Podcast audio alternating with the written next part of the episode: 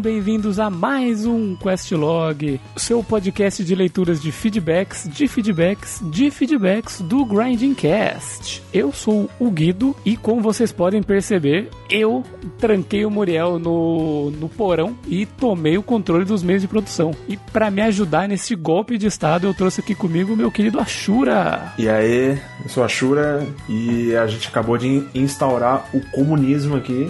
Muriel agora é o nosso prisioneiro de guerra e enquanto ele não entregar todas as informações do cast pra gente, a gente vai estar no comando. É isso. Exatamente. E enquanto ele não entregar os podcasts que estão atrasados aí, ele vai ficar ali acorrentado no porão. E nós estamos aqui hoje para responder os feedbacks de vocês sobre o Questlog 20, o Dark Souls e o Breath of Fire 4. E antes, né, da gente começar, temos aí uns recadinhos, como sempre, nossos recadinhos importantes. Então, se você quiser que o nosso projeto continue a crescer e que cada vez mais a gente consiga produzir mais conteúdo extra, expandir nosso projeto para outras mídias, você pode nos ajudar nos apoiando, seja pelo Padrim, PicPay ou a nossa nova plataforma que a gente está aderindo agora, o Orelo, que é a que a gente mais está indicando no momento aí pro pessoal, já que eles relataram que tiveram alguns problemas com o Padrim e tal, mas quem está apoiando por lá e não quer migrar, não tem problema nenhum, pode continuar. Também, caso você queira deixar pra gente o seu feedback, você pode ele no comentário do nosso site, geekquest.org, ou mandar um e-mail para o contato arroba geekquest.org. Ou nas nossas redes sociais, você encontra a gente no Facebook como GeekQuest, no Instagram e no Alvanista como GrindingCast, ou você pode deixar o seu feedback no nosso grupo do Discord, que é o RPGeiros do Grindcast. Todos os links das nossas redes, etc, vão estar aqui tudo na descrição do podcast. Além disso, nós fazemos lives na Twitch, nosso canal é o Twitch TV barra GrindingCast, e atualmente estamos fazendo lives de terça, quarta e quinta. Eu estou no momento jogando o Elden Ring nas terças-feiras. Na quarta, o Christian tá fazendo, eu não lembro o nome do quadro agora, mas é tipo uma quarta maluca aí. Cada quarta ele vai jogando um jogo e daí no final do mês ele elimina um desses jogos aí que tá que ele tá jogando assim, é tipo um, um Battle Royale assim dos joguinhos. Corrida maluca, maluca de RPG do Christian, onde ele é o Dick Vigarista e ele só se ferra no jogo. Exatamente. E de quinta-feira ele tá nos desafios nos lock de Pokémon. Vamos agora então para os agradecimentos. Vamos lá, agradecendo primeiro aos PicPayos e os padrinhos, né? Tito Aurélio. Não, Tito. Eita, vamos lá. Muita dicção Começou agora bem. sou eu. Vamos lá. É, tem sempre que ter alguém com dislexia pra, pra, pra participar dos. Participar do Questlog. Vamos lá. É o Tito Aureliano, Piero, Paulo Torrente, Nelson Nascimento, Grande Nelson, o último paladino da Terra aí. Matheus Marres, Macomon, Salve Macão, Leandro Alves, Juan Centeno, não sei quem é esse cara.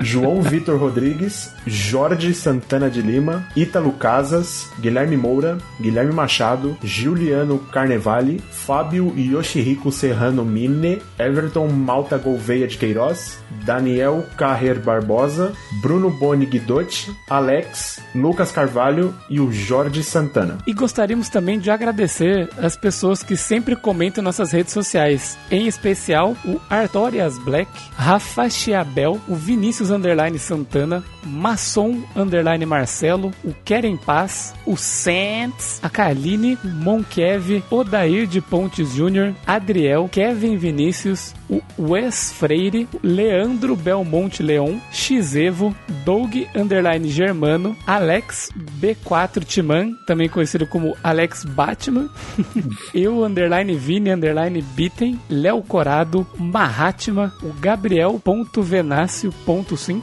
o Juan Guguto, o Rick Dias, Rick Underline Dias, né? Matheus Underline Romão 94, Carlos Gilberto Costa, o Fernandinho Underline Floriano, Gazum, João Matheus, Fé, Edu Fera 21, Vitor Westrup, o Rafa God, Eduardo Cabobianco, Luri 12, Monge do Trap, Muito bom esse nick. Sim. O Odair, Afonso Santos, Ítalo Bauer, Caio Bruno da Silva, Alex Dias 9594, Bruno Luiz, Kenji Cussano, Vitor Messias, Fábio Mini, Jonatas Quintanilha Dias, o Guilherme 91-2, Danilo Mendonça, Aldo Elias Vasconcelos, Arthur Giardi, Leandro Duarte, Lucas Carvalho, Jonatas Oliveira, Luiz Henrique Santos, Éder Aleixo Correia, Igor Campelo da Silva, Vinícius de Carvalho, Guilherme Braga e Silva e Marcelo Saldanha. Tem bastante gente que interage nas redes sociais, né? Caramba, é muito nome. E, esse, e muita gente aqui eu conheço pelo nome de interagir bastante mesmo. E, tipo, comentar em todo post, sempre agradecer alguma coisa ou trazer alguma memória de algum jogo. E isso é muito bacana. A gente pode continuar comentando que a gente sempre tá lendo. No Instagram, no grupo do Facebook, né? Do RPG do Grandcast. Alguns desses aí também aparecem no Discord. Uhum. Sempre bom. Temos as enquetes aí de que a gente, que a gente fez do BOF e do Dark Souls. Ixi. Então aqui a resposta para a nossa enquete do Dark Souls, que é para você, Dark Souls deveria ter um modo fácil? É, teve aí 156 votos né, na, na enquete de Dark Souls, uhum. sendo 25% deles sim, mas ele deve respeitar a proposta do jogo, 3% uhum. sim, e esse modo deverá ser realmente fácil no estilo modo história, e 72% aí arrebentando a, a enquete. Uhum. Não, o jogo deve se manter do jeito que é. É, tá aí. É, o que no cast eu acabo concordando, mas acho que a proposta que o, o, o a gente discutiu lá sobre é, respeitar né, as questões do jogo, do, do jogo todo, eu a acabei proposta. que acho que vale mais a pena. Mas dá pra ver que grande parte não concorda com isso e teve muito voto também, né? Cara. É, cara, e assim, foi o, o meio que o, o nicho bicho gosta do jogo do jeito que ele é, né? Uhum. Então acaba meio que, tipo, é um jogo que ele saiu do nicho, né? Ele, ele ganhou, aí saiu da bolha dele, mas que o pessoal gosta do jogo por ele ser o que ele é, né? Exatamente. Tá aí também mostrando isso nas nossas enquetes. E nós também temos uma enquete do Breath of Fire 4, perguntando qual dos finais é o melhor para o pessoal que jogou aí. Outra coisa que, que, que é engraçada, essa enquete do BoF 4, ela teve 29 votos, enquanto a Dark Souls teve 150 56. Tipo, teve muito voto mesmo para o Dark Souls. Sim, teve uma diferença bem grande. Absurdo de grande aqui. E dos finais, né, ficou muito parelho. Foi uma diferença, acho que algum, provavelmente de uns três votos aqui. O do Ryu, ele acabou vencendo por 52% contra o do Foulu, time Foulu aqui. 48%. Cara, eu fiquei surpreso. Eu achei que o do Ryu ia ser bem maior. Eu achei também. Achou legal, achei legal. É massa e estou feliz que não estou sozinho nesse barco aí.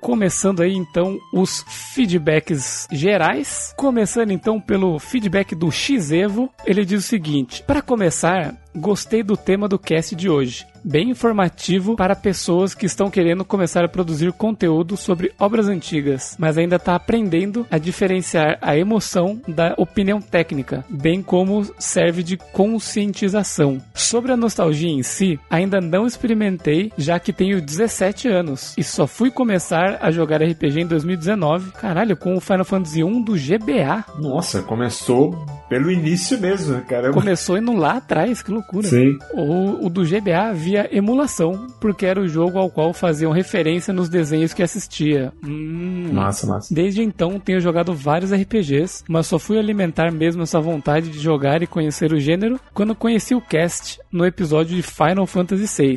E fui ouvindo os outros, como o de Shin Megami Tensei 3, que me fez jogar o Shin Megami Tensei 1. Caralho, olha aí que, que coragem. Que no momento é meu RPG favorito por seu mundo e a relação dele com a história que vai se desenrolando. Certamente esse será um jogo que daqui a uns anos eu irei olhar para trás e lembrarei com certa nostalgia. Para finalizar, gostei da volta desse formato de cast de tema específico, como lá no começo do podcast. E estou no aguardo dos vídeos do canal do Grindcast no YouTube. Por fim, um grande abraço a todos os membros por criar um podcast de um assunto que eu gosto e me sinto fazendo parte da conversa enquanto escuto. Pô, cara, muito obrigado aí. Eu achei muito massa disso de você ir atrás desses jogos antigos, assim. É difícil, né? Geralmente o pessoal querer ir atrás, tipo, nós hum. jogar o SMT3 e depois ir atrás do 1. E, pô, isso é muito massa. É, e é massa, XZ, que você pegando essa experiência de jogos antigos, assim, você consegue criar uma base muito grande do que, que era o RPG, do que, que ele se tornou grande tempo. Você consegue pegar as referências dos jogos que vieram posteriores. E, meu, se você continuar assim,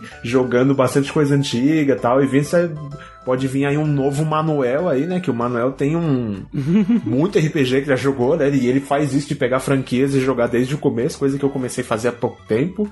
Tô pegando, eu sempre pego o primeiro e vou jogando, que eu fiz com Breath of Fire recentemente. Tô tentando, vou ver se eu consigo fazer com Xenoblade. E depois o próximo acho que é Fire Emblem, que eu já até comecei a jogar um e tô ali pela metade do jogo. Eu acho legal fazer isso porque você começa não só ver a evolução na franquia, como aprender também como que acontece essa evolução dos próprios roteiristas e diretores que pegam um jogo e aí ele tem uma ideia, mas ele não consegue fazer isso naquele jogo e depois ele faz um outro que ele você vê que ele consegue trazer mais as referências que ele queria do, do anterior e daí vai. É, o legal também é, é aquela coisa do tipo, ele vê ó, alguns jogos fazendo algumas coisas assim que ele já fala, putz, legal, isso aí eu já tinha visto no jogo anterior, tal, lá atrás, sabe? Uhum. Que às vezes ele, as pessoas falam, nossa, ele, o jogo trouxe tal coisa, daí ele vê que não, na verdade, é, isso já veio de antes, Uhum, sabe? Então, sim. o bom de jogar os jogos dessa época é que você vai meio que construindo isso, né? O arcabouço, né, que a gente fala aqui. Isso, é bem massa. E, cara, quanto aos vídeos do canal do Grandcast do YouTube, vai rolar. Vai rolar, hein? Vai rolar, vai rolar. Continua no aguardo que vai. Estamos aí nos planejando e nos preparando para isso. Vai rolar. E, e, e outra coisa também, pô, ele é super jovem, né, meu? Ele tem 17 anos, cara. Sim, mano, é muito difícil você achar alguém dessa idade Uhum. aí que vai atrás desses jogos antigos, Sim. cara. Muito difícil. Pô, eu mesmo, tem alguns jogos aí que eu falo, é isso aí, fera, vai ficar pra algum dia aí. E, É. e ele já Tipo foi logo assim, lá atrás, pô. Massa. É, eu, eu tive a sorte de, tipo, pegar uma época que dava pra. que vários desses jogos eu joguei na época, né? Então é Uhum. diferente. Diferente. Massa, massa. Muito bom feedback aí, Xevo. Boa, valeu, mano. Seguindo então pro próximo feedback, que é do Paulo Torrente, meu filho, pra quem não sabe. Olá, seres. Ou melhor, Rolá, seres. Que lutam contra as anomalias temporais que fazem as pessoas acharem que jogo ruim é perfeito. É, Como tem sido a luta contra a nostalgia, queria relatar coisas nostálgicas que tenho e me fez pensar bastante, quais me vieram depois após escutar o podcast. Ainda mais com a definição sobre nostalgia que o Chris contou sobre a dor de não estar em casa e bem, é um sentimento que eu desenvolvi desde os 8 anos, quando o menino Paulinho passou para Paulinho. Esse Paulinho é de. de- tem um. Um tio no um N, né? tio, né? No N, né? Que, pra quem não sabe, né, o Torrente ele fala todas as línguas da terra, né? Então ele falou aqui em espanhol, desde que me mudei da Venezuela para o Brasil. E vejo quão perigoso é esse sentimento, porque eu sentia saudades da Venezuela, pela dor de ter saído de um lar bastante cedo, e aí então que vemos como a nostalgia é terrível. Que se eu sentir saudades da Venezuela daquela época, então dá pra imaginar o quanto a nostalgia te deixa cego e dá pra fazer o grande paralelo disso com muitos jogos ruins que o pessoal jogou desde a infância e nunca mais encostou de novo, achando que era bom demais. É, isso acontece, hein? Acontece bastante da gente ter saudades de, de, de épocas ou de coisas porque a gente não, tinha, não tem a noção, né, do quão grande é o mundo, de quão grandes são as coisas e é, é aquela famosa história de quando a gente é criança e fala, nossa, queria ser adulto. Aí você chega na fase adulta e você fala, nossa, queria ser criança. Puta que pariu, como eu estava errado. Como eu estava errado. É, é, é bem isso, cara. E tem coisas assim que é até engraçado às vezes quando você pega pra rejogar um jogo assim que você começa a jogar 10 minutos depois você fala, nossa, mano, acho que eu não quero mais jogar isso aqui. Sim. Tem um monte de jogo que eu joguei quando eu era moleque. Vários deles eu não, eu não sabia inglês, então eu vivia só de cutscene. E eu tinha, tenho a impressão de que eles são muito bons pela memória que eu tenho. E eu ainda não revisitei nenhum deles. Um dia eu vou fazer isso e aí eu vou escrever uma reviewzinha aí pra ver, né, se realmente era o que eu tava esperando. E eu tenho certeza que não. Mas tomara que não seja tão ruim quanto eu imagino. Alguns vão, tipo assim, vão se surpreender negativamente, outros positivamente, outros vai ser mais neutro, assim, vai ser aquela coisa mais, ah, é legal, é legal. é, é isso, né? É isso. Continuando então, e a nostalgia de jogos da sétima geração, PS3, Xbox e Wii, que vocês ficaram zoando no pod do podcast, existe real. Eu não tenho. É, a, a Xbox, no caso, 360, né? Isso, 360, aí tá só Xbox. Eu não tenho tanto esses óculos da nostalgia, mas sempre que escuto o som de início do Wii, é como se voltasse a 2008 e 2010. Lembrar que eu tinha um R4 e rodava os jogos multiplayer da época. Jogar Mario Kart de DS com os meus colegas, jogar o New Super Mario Bros. no modo versus local, que a Nintendo reutilizou tanto esse jogo que já nem é mais New e continuo chamando de New Super Mario Bros. O jogo é de 2006, tem nada de new, Porra, até pro Switch botaram o New se fuder. Existe uma grande nostalgia. Aí quando eu baixo a maioria das ROMs, Opa, baixa não, né? Ele compra no Mercado Livre, galera. Isso. E rejogo no meu 3DS, descubro que são bem ruins ou medíocres. Tipo o jogo do Incrível Hulk de DS. Nossa, mas Nossa, porra, mas daí Putz. é. Mano, jogo de filme. É, exa- exatamente. Jogo de filme, assim, a chance de ser uma merda é gigante. Nossa, jogo do Bakugan de DS. Não, mas aqui tem umas bombas. o jogo do Dinossauro Rei de DS. Puta que Nossa, mano. Beyblade Metal Fusion de DS. Eu tô falando tanta coisa que eu tô começando a ficar com medo da luz cair aqui. Dar, um, dar uma Tá chute no PC. Dá, dá uma piscada, assim, só, Sim. só vou dar um. Mario e Hum, Sonic nas Olimpíadas, que achava um crossover super épico. Aí quando joguei de novo, foi a. Tá faltando um pedaço aqui, acho, podcast- do, do feedback dele. Maior decepção, talvez. Ah, tá, é, deve ter sido. Foi a- deve ter sido uma decepção, faltou um pedaço aqui. Ô, produção, ajuda aí. E os jogos que estão por morrer a nostalgia, ou não, que pretendo rejogar algum dia, é o Prince of Persia The Fallen King. The Fallen King? Não lembro desse. Eu também não. É, não lembro mesmo. Será que é de DS esse? Ele tava É, falando mano. tudo de DS? Não lembro. Pode se- ser, porque eu joguei a, a trilogia do. Ah, é de DS, é de DS. DS, é, eu não, Porque eu joguei a a trilogia do, do, do PS2 Uhum. e, e vi aquele de 360. Isso, então foram todos que eu tive O contato. cara tá com a roupinha do 360, então deve ter a ver com aquele universo. Aquele jogo Ux. merda. É ruim mesmo esse jogo. O jogo dos Transformers de DS, baseado Hum. no filme do Michael Bay na versão dos Autobots. Nossa! Nossa senhora. Isso me trouxe uma memória que eu joguei um no Play 2, que era de Transformers também, que você escolhia se você jogava com os Autobots ou com os Decepticons. E esse jogo, nossa, que- definitivamente ele existe, né? nossa, definitivamente é um jogo. Yoshi Island de DS, Mario Party de DS, mas o Mario Party de DS não consigo avaliar este último jogo listado, porque a graça desse jogo é ferrar o amiguinho no qual gera melhores sentimentos. tipo Uno, né? Você joga pra acabar Sim. com a amizade. E da proposta do jogo, e jogar como bot deve ser chato e ser um sentimento injusto, já que não é a proposta do jogo. É, tem que jogar com os amigos, né? Hum, exato. Jogar jogo multiplayer é pra jogar multiplayer. Jogar com bot não, não, não tem graça alguma. Sim. E também porque eu sou o único na minha roda de amigos que tem um 3DS, então fica no túnel do tempo se este jogo é bom ou não. Já que eu não tenho com quem jogar, mas em geral o único RPG que tive uma nostalgia e tenho certeza que vai ter a qualidade é Mario and Luigi Inside Bowser History, que sempre estou vendo elogios do pessoal e rezam que foi o pico dos jogos RPG do Mario. Mas também tem aquele pessoal que fala que Kingdom Hearts é uma história complexa e épica. Obrigado, nostálgico. Complexa ela é. É complexa lá. nem, o, nem o autor sabe, pô. Né, galera perdidaça. Obrigado, nostálgicos de merda, por me fizer desperdiçar 50 euros em uma coletânea e no 3. E bem, outro RPG que tem minha nostalgia e foi falado no podcast foi o Final Fantasy VII, que vocês já, já disseram tinha uma coisa pra reclamar e os caras criaram um motivo pra reclamar. é, o, é, o Torrent é super fã aqui no Final Fantasy VII, ele, ele é quase o Cloud. Outro jogo que eu preciso jogar um dia. É, Você não, você não jogou jogo- Final Fantasy VII? eu nunca joguei nada de Final Fantasy. Eu já joguei, Caralho. tipo, mas nunca zerei nenhum, assim. Eu cheguei a jogar, mas Aham. nunca zerei nenhum. Eu quero Jogou pegar pra... casualmente. É, joguei casualmente. Eu também, a, a maioria dessas experiências era quando eu era bem moleque, que eu via meu irmão jogar. Então, não dá pra levar em consideração nada. É, eventualmente, aí eu vou pegar aí, eu quero pegar a franquia dele pra, pra jogar. Começar lá desde o início e passando todos os jogos aí. Quem sabe eu faço uma review de cada um. Vixe. Vai demorar um pouquinho. Força Guerreiro. Principalmente que eu vou ter que passar pelo 8. Sim. E antes do 8 tem umas, tem umas surpresas também.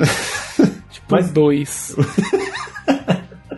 Mas é isso. Fica a dica de curiosidade espanhola: jamais diga que você é uma pessoa nostálgica na Espanha, pois é uma forma que os franquistas referem a si mesmo. Queria entender a... Vixe. até porque um zoomer diz isso se ele não viveu isso, mas tudo bem. Uhum. Muito massa esse debate sobre a nostalgia e de como devemos evitar cair nas garras desse maldito capitalismo e a melhor solução contra isso, o Thanos já dizia. Abre aspas. Achei que eliminando metade da vida, a outra prosperará. Mas mostraram a mim que isso é impossível. Enquanto houver aqueles que lembrem de como era, haverá sempre aqueles que são incapazes de aceitar o que poderia ser e resistirão. Agora eu sei o que preciso fazer, eu vou destroçar esse universo até o último átomo. Ou será que é meio extrema essa solução? Mas é sobre isso que tenham uma ótima jornada até o final do ano e que Segata Sanshiro nos proteja. Gostei da referência ao Thanos aí, mas não sei se um genocídio é a solução. pois é. Mas muito bom, muito bom. Gostei. da nostalgia, a gente recebeu bastante feedback, bastante gente que gostou desse episódio, né? Show. Interessante, é uma discussão massa, assim. Eu acho que do que a gente conseguiu abordar tudo que a gente sentia, porque a gente já falava sobre isso fazia uns anos já, sabe? Daí quando a gente falou de fazer esse tema, falou: não, vamos, vamos que vai ser bom. Fico feliz aí que o pessoal tenha gostado e mandem mais feedbacks sobre esse RPG de nostalgia. Very good. O próximo aqui é do Odair de Pontes Júnior e ele diz o seguinte: Bom dia, meu nome é Odair, ou Oda para os íntimos. Olha aí. Olha aí, o famoso. Aí, de, de Oda eu gosto. Tenho 23 anos, moro em Agrestina, Pernambuco e sou professor polivalente de reforço, mas formando em matemática. Olha aí, aí sim, hein? Coragem, mano. Matemática deve ser um curso foda pra caralho. Desculpa pelo feedback gigante, mas vou tentar separar bem para ser fácil de ler. Ele começa aqui com aquele que não deve ser nomeado. Famoso. Vamos lá. Nunca me senti tão enganado com um RPG. Olha como começa já, né? Eu joguei ele pela primeira vez esse ano. Sabia que existia alguma crítica sobre ele, então esperava bem pouco dele. Mas, nossa senhora, ele não entregou nem metade. eu fiquei exatamente assim com o Breath of Fire 4, mas vamos lá. Nossa, pior que o aquele com essa nomeada é pior. Ah, né? com certeza, não, não, não, duvido disso. Não é à toa, né? Perdi o save três vezes. Nossa. Então isso pode ter afetado a minha opinião sobre o começo. Eu, eu só acho. né? Mas minhas críticas são mais pelo meio e final dele. E claro, o jogo só vai te contar alguma coisa da história no final, né? Na cinco última hora. Tudo bem que o jogo é velho e eles não tinham como marcar os objetivos principais no mapa. Tinha sim. Tinha ou se tinha. É escolha. Isso é decisão. Eles poderiam marcar, eles só não quiseram. Mas o número de vezes em que eu simplesmente tive que ir no guia para ver onde eu tenho que ir, porque simplesmente o jogo não fala o que tinha que ser feito, foi mais alto do que deveria. E deixar tudo para ser explicado no final foi pior ainda. Só disso aí dele, dele falar do jogo não falar, cara, é. Tem disso, né? Eu lembro que às vezes eu saía conversando com alguns NPCs, assim, que eram alguns NPCs chave, para ver se eles davam dica. Alguns deles davam dicas, assim, de que você tinha que fazer, ou você tinha que meio que lembrar na lógica do tipo, hum, aconteceu tal coisa. Eu Então eu lembro que quando eu tava vindo do, do universo paralelo lá e passei por tal coisa, eu precisava disso para poder continuar. Aí eu meio que lembrava que eu tinha que ir pra lá, sabe? Às vezes acontecia de eu lembrar que teve alguma coisa, mas não lembrava exatamente aonde, não lembrava em qual dimensão, qual das duas. É, às vezes tinha uma dimensão que você para chegar num lugar você usava um veículo, para chegar para ir na outra você tinha que fazer de outro jeito, sabe? Então às vezes eu tinha que dar uma consultada por causa disso também. Mas realmente assim, é, você tem que você tem que ou lembrar bem das coisas ou interagir bastante com os NPCs ou ou e às vezes você fica meio perdido mesmo. Eu lembro que para pegar a nave lá do, do alienígena eu tive que olhar na internet, porque não tem como. Isso é um bagulho que não tem como, é obrigatório e é muito escroto. É, eu tenho uma, umas experiências ruins com isso de, de jogo um pouco, entre aspas, antigo aí, porque eu vivi bastante esses momentos em que o jogo precisa de um certo trigger, né, pra, pra história andar. E aí, se uhum. você não, não passa por aquele, por aquela sala, ou não fala com aquele NPC, e daí vai, o jogo só não, não progride. E aí ele não te dá nenhuma porta, né, pra onde você tem que ir, não te dá nenhum sinal. E aí você tem que ficar, tipo, adivinhando, assim. Tem bastante jogo, assim, que é mais antigo, principalmente os de Super Nintendo ali. Tem muito disso. É, isso é bem zoado. De você tem que fazer esse tipo de coisa pra, pra poder a história andar, senão você fica perdido. Aí tem que consultar o famoso, né? Aí deixar tudo pra ser explicado no final foi pior ainda. É, te meteu muito mal nisso. Tem coisas que você realmente não conseguiria explicar sem ser com pessoas que estavam envolvidas com os incidentes do passado que eventualmente levaram para a história atual. Mas o jogo está cheio de personagens que estavam relacionados e poderia falar sobre por que eles sabem quem é o protagonista e então deveriam falar para ele pelo menos parte da história, exatamente. E você vocês foram muito bonzinhos com o jogo, devia ter batido mais. Caralho! Né? Isso que foi bonzinho, né? Porque esse jogo apanhou, pô. Nossa, esse apanhou. Apanhou, apanhou. É que a gente elogiou o combate, né? Elogiou é. o combate, falou um pouquinho da, das dungeons e tal, falou um pouquinho bem das dungeons. Então, e da arte, né? Hum, da arte da que é bonito. É bonito. Então, o que é, o que é bem feito, o que é legal, a gente tem que falar, né? Mas na parte da história, na zona de spoiler, foi só, foi só soco na boca. Sim. Esse jogo, esse jogo, acho que do, do, dos que eu ouvi assim o cast, ele foi o que mais apanhou. Mas é que é isso, isso é exatamente isso que a gente vai fazer aqui, né? A gente vem analisar o jogo por inteiro e falar todos os seus pontos, né? Se é ruim, vai apanhar. Se for bom, a gente vai falar que é bom também. Jogo bom que faz coisa errada, jogo bom que faz cagada, a gente traz Exatamente, traz também. Continuando aqui, ele fala agora sobre RPGs nostálgicos. Achei o tema válido e bem feito, mas fiquei com algumas dúvidas. Primeiro, vocês falam dos remasters da Square saírem mal feitos, mas não falam sobre se eles arrumaram depois porque eu realmente não consigo jogar muitos RPGs em emulador, que eu sempre perco o save. Caralho, é. Exemplo, joguei Final Fantasy VII quatro vezes e três vezes perdi o save sem sair de Midgar. E a última vez eu perdi depois de chegar na cena do Cloud subindo a cachoeira no golfinho. Putz, mas aí tem que ver se você tá fazendo alguma coisa de errado, cara, porque você perdeu três vezes no aquele que não deve ser nomeado, quatro no Final Fantasy VII. É, mano. É, te, pô, pode ser que, não sei se o emulador que você tá baixando tem algum bug, tem que ficar esperto com isso daí, porque não é tão, tão fácil, assim, tão comum, assim, perder o save, corromper essas coisas. É, eu, eu mesmo já joguei bastante coisa em emulador, é, uhum. As únicas experiências que eu tive com perder save de jogo foi porque eu, meu pau. Meu. Quê? que? Que? Pera. Eu ia falar que o meu PC deu pau. Eu falei meu pau. Não, não, as únicas vezes que eu perdi. O pau ficou duro e apertou o delete, tá ligado? Cara, nossa, que. Ai, que ódio, mano. Então, as únicas vezes que eu tive problema com perder save foi porque o meu PC deu problema, aí eu perdi o meu HD e afins, então aí não tinha muito o que fazer. Mas fora isso, inclusive o pessoal aqui do cast mesmo já me viu jogando e reclamava comigo porque eu, eu deixava um save só, né? Quando eu vou jogar, Nossa, eu, eu, faço um save só. Vai tomar no seu cu, velho. E aí, mas porra, deixa outro save, faz alguma outra coisa, e eu só faço um. E eu nunca tive problema com perder, nem, sei lá, gravar em cima do próprio arquivo, qualquer coisa. Eu nunca tive esse problema. Não, não, você é louco. O Christian também, velho. O Christian também perdia, acabava perdendo save é. por, por coisa assim, mas, mano, faz no mínimo três saves. É, o, o Chris, ele eu, é campeão mesmo perder save. É, ele perde um pouco menos que o, que o Odair, né? Eu, mas, mas é, também perde. E o Christian era engraçado. A gente falava, mano, faz do, três saves, faz mais saves. Aí ele, tipo, salvava no slot 1, depois ele salvava no slot 2 em seguida, sabe? Ele fazia dois saves iguais. Não, mano, você tem que ter três saves, tipo, diferentes, sei lá, uma hora de diferença cada um. Vai acontecer alguma merda no jogo, você tem um pra voltar, sabe? Maldito, né?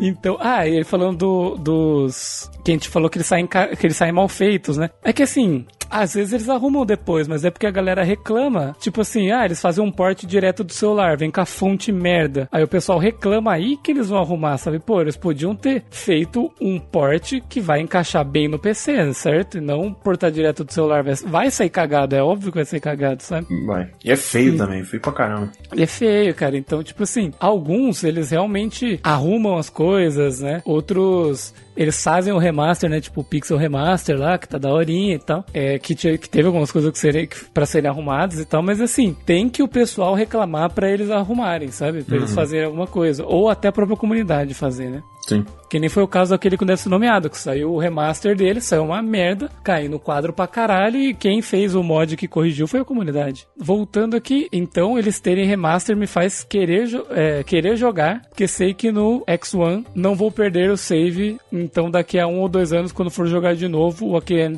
o AQN DSN ou qualquer outro remaster, o jogo não estaria diferente do que foi no lançamento. Fazendo a crítica ao lançamento ser ruim, um desserviço a quem vai jogar esses jogos só depois.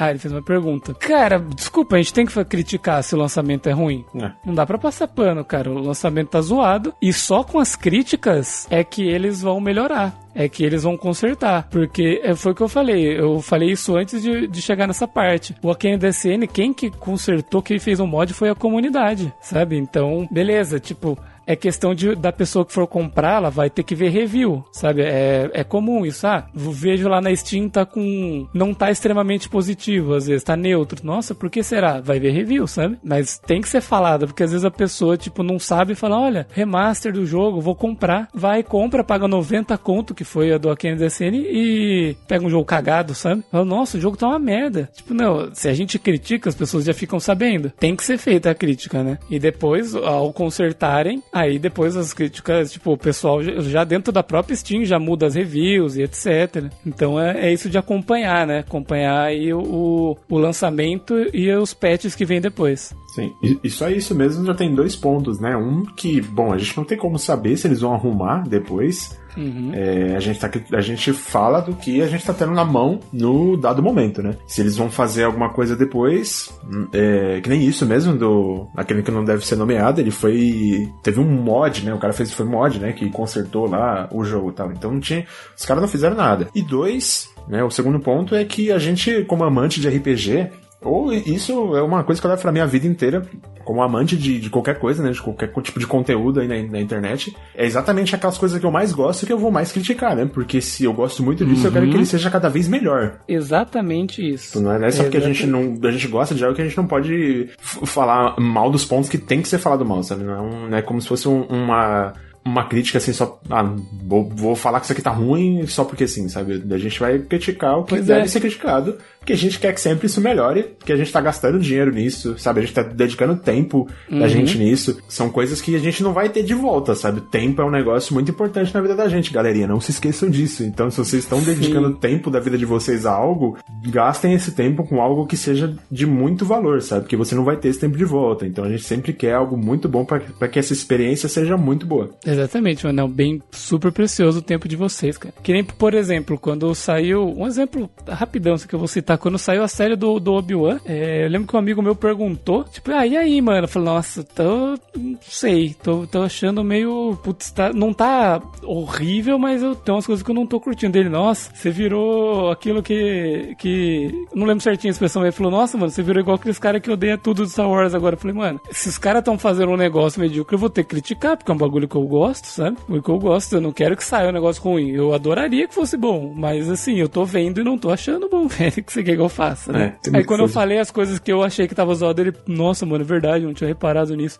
Putz, aí ficou zoado mesmo, né? Tipo, é, é o que é, sabe? Não adianta eu chegar pra falar pras pessoas, ah, não, mano, tá da hora, veja lá. A pessoa vai olhar e, e daí acaba ficando é, é, a credibilidade nossa, né? Que é a gente que tá falando sobre as coisas, a gente que tá dando a nossa opinião aqui. Então é meio que, pô, se a gente vê o negócio, a gente tem que falar. Sim. Agora, o segundo ponto que ele traz aqui, ó, sobre o Final Fantasy VII Remake. Ele sim muda a história, sim, a jogabilidade muda, e sim, ele foi uma enganação aos fãs. Mas o fato dele querer ser mais integrado na história criada após Final Fantasy VII original não é um grande ponto forte, já que ninguém vai normalmente jogar 10 jogos paralelos ao Final Fantasy X original, tipo Dirge of Cerberus, que eu até gosto apesar de ser ruim, para saber mais sobre a história deste mundo, sendo que vários desses estão perdidos no tempo ou nem em inglês estão. Então, cara, é, o remake do Final Fantasy VII, tipo assim, é que tem, tem muitas coisas envolvidas. Beleza ele querer integrar junto com as coisas pós, sabe? Ah, ele querer fazer um foreshadowing pro Advent Children, pro Digi of Cerberus, pro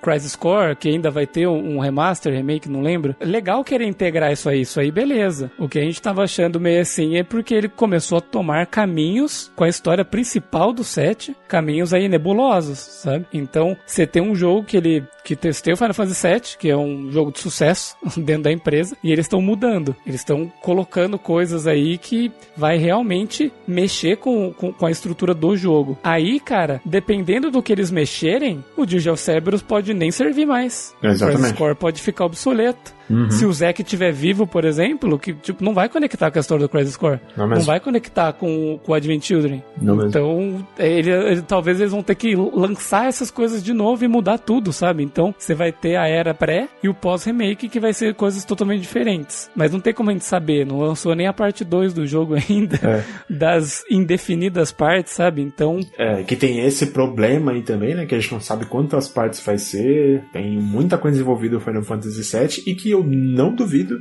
que eles realmente façam um reboot total do, do, do, de todo o universo do Final Fantasy VII, porque ele é uma bomba de dinheiro da Square, né? Todo mundo sabe né, que Final Fantasy VII tem um nome muito grande, muita gente gosta do jogo. Uhum. Inclusive, se eu não me engano, o, o 7 Remake aí ele vendeu muito bem, então Sim, só que eles não podem errar o pé, porque é. ele vendeu bem, mas ele é caro. É, ele é caro ele de produzir, é caro pra caralho. Uhum. Então tem muito recurso da Square que vai para ele, sabe? Uhum. Então os caras não podem errar o pé, mas eu acho que não, dificilmente vai, sei lá, alguma parte vai dar tão ruim que vai flopar. Eu acho difícil. É, eu, eu, também acho muito difícil. Mas assim, vamos ver se eles vão conseguir integrar, se eles vão integrar com os antigos, se eles vão fazer remake de, de das outras coisas também. Talvez esse remake que venha do Crisis Core eles mudem para integrar com a nova ideia deles do set. Então não há como saber ainda. Mas vamos ver que, com o que, que eles vão fazer, né? É que a nossa maior é, decepção, né? Vamos dizer assim, com Final Fantasy VII Remake é eles mexerem no que deu certo, não mexerem no que a gente, tipo,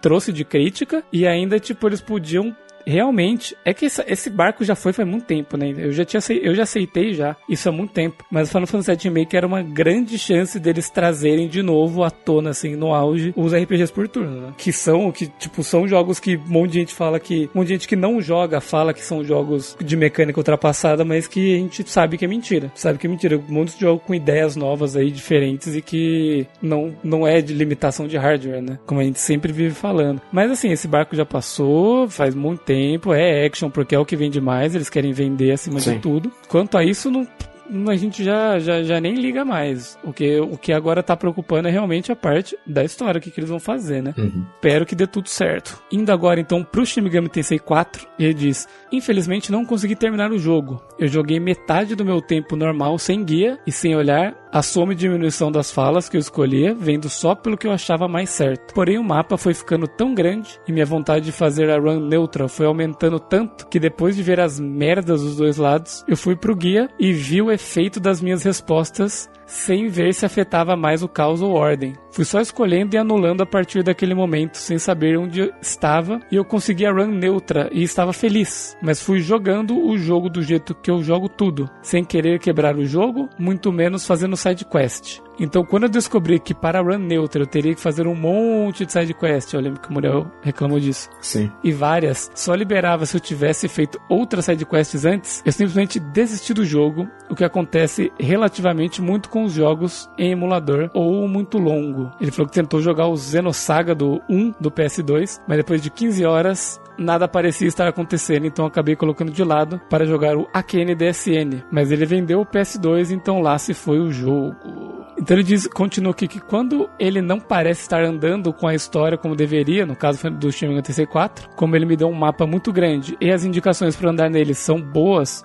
porém eu sou burro, não consigo me, me, me, animar a jogar ele. Então eu deletei a ROM, caralho, sal, você salvou o save pelo menos, né? E a laranja do meu celular, já que estava consumindo muita bateria. Pô, espero que você tenha salvado o save, guardado ele em algum lugar. Esse pá foi embora, hein, mano? Que eu acho que o Citra, eu... ele, ele salva meio que dentro dele, tá ligado? Se deletou o Citra, hum. foi tudo espaço. Vixe. Mas eu tenho uma pergunta. Se eu joguei até entrar oficialmente na run neutra e eu ouvi o podcast de vocês com os spoilers e estou feliz com as minhas decisões no geral, posso dizer que terminei o jogo? Ignore a polêmica do se você não viu os créditos, você não jogou. Afinal, eu joguei sim, só não fiz o que em qualquer outro jogo seria a dungeon final. Ah, cara, assim, você tem tudo o que é necessário para discutir o, a história do jogo, o enredo, a proposta, uhum. os finais, porque você jogou até, até certo ponto e ouviu o que aconteceu. Agora, se alguém te perguntar, pô, como que foi a, a luta final com o Final Boss? Você teve dificuldade? É, que estratégia você usou? Você não vai conseguir responder, certo? Porque você não chegou até lá, você não jogou. E tem, teria que enfrentar o, o vilão da rota Caos, o vilão da rota Lau e o vilão final, né? Então, se você fizer a neutra, tem esses três aí. É isso, assim,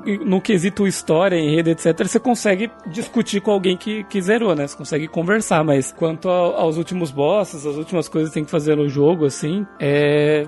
Acho que daí não. Você vai poder falar só até onde você jogou. Cara, eu. Vendo a sua fala aqui, é que não sei, talvez tenha ficado um pouco ambíguo para mim aqui, mas eu joguei, né, o SMT4 e, pô, pra mim acontece muita coisa nesse jogo, cara. Tipo, eu não, eu não consigo lembrar Sim. de momentos dele em que eu fiquei com essa sensação de que não tava acontecendo nada e eu tava tendo que empurrar o jogo. Eu, é... eu acho que ele só falou isso porque ele chegou no ponto do jogo que para ele continuar, na, ele chegou na rota neutra. Ah, Aí pra tá. ele liberar um negócio da rota neutra, ele tinha que fazer side quest. Entendi. Ah, e tá. uma side quest de uns negócios lá atrás que ele não tinha feito. Sim, sim, sim. Então ele ia ter que jogar, sei lá, 10 horas ou acho, não sei, acho que pelo menos umas 10 horas só fazendo side quest, uhum. sem a história rolando, entendeu? Sim, entendi, entendi. Aí esse que é o ponto que deu uma. que entra a barriga ali que ele não. Que ele ia desistir. Uhum. Que ele desistiu, né, no caso. E ele termina aqui, agora falando sobre outras coisas. Primeiro, gosto muito de vocês e apesar de sempre gostar de RPG, nunca terminava nenhum. Tipo, eu já sabia o que era Final Fantasy e gostava, mas nunca tinha visto nada dele, até que em 2010 vi o final do Spirits with. Nossa senhora! Vi o final do Spirits Spirits Within e fui jogar o 10 sem, termi sem terminar. E em 2012, quando ganhei o meu PS2, antes do PS2 eu só tive o Polystation. Famoso. e meus, meus amigos gostavam de RPG, então não sei por que gostava dele sem nunca ter jogado. Mas agora com vocês para me acompanhar, eu estou a fim de jogar mais RPGs. Agora estou jogando Solasta Crown of Magister. Uou, uou que porra é essa? Eu nem, nem tô ligado. Solasta não me é estranho, eu já ouvi, mas. É de, é de DD mas eu não conheço. É, então. E apesar de ser um jogo de D&D e ser isométrico, é um RPG hum. bem legal, que estou jogando graças ao Game Pass. Ah, tem no Game Pass. Ele, esse Solasta ele é muito semelhante àquele Divinity, ah, o Baldur's Gate 3, tá ligado? Esse jogo aí, Pathfinder hum. lá, daí vai. Pode crer. Gostaria de perguntar se tem algum RTS com pause pro X1, pro, pro PlayStation 1, né? Pesquisar na joga é muito difícil. Não sei, acho que acho que ele queria Acho que é loja. É, é muito difícil. E como não conheço nada do Xbox, não sei o que tem ou não pro console. Cara, pro, X, pro PlayStation 1 eu não me lembro, mas pro Xbox tem o Kotor, por exemplo. O Kotor 1 e o 2 são pro Xbox clássico. Então, para essa era aí teria o, teria o Kotor. Agora pro, pro PlayStation 1, acho que acho que não, cara. É que o é que o RTS aí com pause, ele é um sistema mais voltado para PC, né? É. Originalmente. Uhum. Então tem bastante jogo de PC que é assim, e daí para alguns consoles, tipo o Xbox veio com isso e posteriormente o 360 e o PS3 tiveram com o Dragon Age, né? Mas, mas eles nascem mais no PC mesmo. Até poderia jogar no notebook, mas ter que competir com os meus dois irmãos e minha mãe para usar ele e ainda jogar de um jeito completamente desconfortável não rola. É, putz, tem pro Xbox, mas emulador de Xbox eu não. É, eu nunca mexi em um. Eu já mexi no é. Play 3 e rodou bem no meu computador, mas aí depende da potência do computador, né? Não, uhum. não vai rolar. Segundo, obrigado por existirem. Olha só que fofo. Muito obrigado. Tamo junto. E boa sorte na empreitada de salvar o RPG no Brasil. Posso não ser o jogador mais experiente ou com mais vontade em questão de RPG, mas tento sempre apoiar e interagir para engrandecer o trabalho de vocês. Ah, muito obrigado, velho. Valeu de verdade, de coração. Só de você estar junto com a gente aí, participando, mandando feedback, mandando coisa no grupo, interagindo aí, já, pô, já ajuda bastante, já ajuda a gente a realmente engrandecer o, o, o RPG no nosso Aí. Cara, não se importe com isso de não ter um, né, uma discografia né, de, de RPGs, uhum. porque eu mesmo não tenho, sabe, não conheço muitos. É, a gente tá aqui exatamente para isso, para furar a bolha e trazer mais gente que pro mundo aí do RPG que só conhece um ou outro. A intenção é exatamente essa, cara. Todo mundo tá igual aqui. Sim, é um incentivo pra gente também de jogar e conhecer mais, né? Exato. E em terceiro ele falou assim: parem de falar mal de Final Fantasy VII Remake. Eu joguei ele no normal e fui no hard até a luta da casa onde não consegui passar porque estava sem a muleta dos itens infinitos. Mas mesmo no normal e com item infinito, a quantidade de lutas em que eu simplesmente usei 99 do... Caralho! 99 dos itens de cura e éter foi gigante. Ele é desafiador e engajante, além de ter possivelmente o melhor mescla de RPG com luta de ação que a Square Enix fez nos últimos 10 ou 15 anos. Não é só sair batendo normal que você ganha tudo. Se você ficar nessa, mesmo em batalhas normais, você se ferra muito rápido. Então, foi até o que a gente falou, né? Nem eu, nem o Morel, nem o Christian, a gente jogou o Final Fantasy VII Remake para poder julgar o combate dele. Então a gente não tem muito o que falar do combate, né? A gente precisaria jogar para realmente daí falar se ele é bom, se ele é ruim, se a gente gosta ou não. Uhum. As críticas foram mais a, as mudanças que, que eles fizeram nos outros aspectos, né? Sim. No que que, aonde que eles estão querendo querendo chegar na franquia, né? Com a Isso. história, com, as- com essas modificações. Quanto ao combate, eu escuto um monte de gente falar que, que é legal, que é interessante, que realmente não é um, um, hack and slash de só você sair batendo. Você tem a estratégia, você tem as, os comandos que você dá, né? que tem que esperar a barra carregar e etc. Eu, eu tenho curiosidade pra jogar o jogo, eu quero jogar. Talvez eu até curta, mas é, quando a gente fala mal, a gente não tá querendo falar desse tipo de coisa porque a gente realmente não tem conhecimento, a gente não jogou. Seguindo aqui então, feedback do Adriel. Olá, amigos. Aqui quem fala é o Adriel. Hoje gostaria de discutir algo que foi falado neste episódio: o fato das pessoas quererem que tudo seja mais realista e sério. Ultimamente vejo as pessoas tendo uma preferência por aquilo que é sério, como por exemplo o Batman. A cada nova versão, o personagem fica mais trevoso e mais envolto na escuridão, e quando as pessoas tentam fazer algo mais leve com este personagem, os fãs criticam fortemente. O que me faz pensar que se o Batman sempre ficar mais dark, uma hora o personagem sofrerá de uma falta de variedade, o que fará com que as pessoas percam interesse. Seria a mesma coisa na indústria? Vemos muitos casos atualmente de jogos e franquias que são mal vistos pelas pessoas só por não terem um alto grau de seriedade. Você vê isso acontecendo com o Kirby, já que parece pelo fato de um jogo se propõe a ser fácil, ele é claramente inferior a um God of War. Parece que as grandes empresas não podem mais criar jogos que fujam no padrão de ser mundo aberto, tiro, realista, e quando temos um jogo diferente como Death Stranding, as pessoas criticam, falam que o jogo é um lixo, sendo que não é. Na minha opinião, jogos menos sérios sempre serão inferiorizados pelo grande público, ainda mais quando esse jogo vem de uma franquia que teve um jogo mais pesado antes. No mais, é isso. Cara, Adriel, sobre isso eu tenho uma opinião que ela é a seguinte, né? Eu Vai tomar no cu esses caras. Aqueles, né? Zoeira. É uma coisa que acontece, por exemplo, com filme, sabe? E a gente ah, tem que analisar, às vezes, ver a proposta do jogo, né? Porque, por exemplo, se ele é um jogo, ou um filme, qualquer coisa do tipo, que ele se propõe a ser sério e ele se leva a sério, é uma coisa. Agora, se é um jogo que ele quer ser levado a sério, mas ele se trata como um besteirol, a gente tem um problema aí, entendeu? Então, às vezes acontece bastante isso com filmes em que a história ela quer ser muito levada a sério, mas você começa a ver os personagens não têm construção, eles não levam a sério a própria história deles, os dramas que envolvem eles, e isso começa a criar um embolorado, e normalmente é isso que estraga grande parte, né, do, das, das obras. Eu concordo bastante com, com, com isso do que você está dizendo, inclusive o Death Strange aí, né, ele saiu, quando ele saiu ele recebeu muita crítica ruim das pessoas dizendo que ele era só um jogo de Caminhar. simulador de Sedex, né? Simulador de, de, de, de carteiro, né? Que você fica levando as comprinhas pra lá e pra cá. Mas eu vi muito, mas quem, tipo, se propôs a jogar o jogo falou que a história é muito boa, que se envolveu bastante, que provavelmente que foi, tipo, um dos melhores jogos que já jogou. Eu, eu pessoalmente, gosto muito de quando vem um diretor,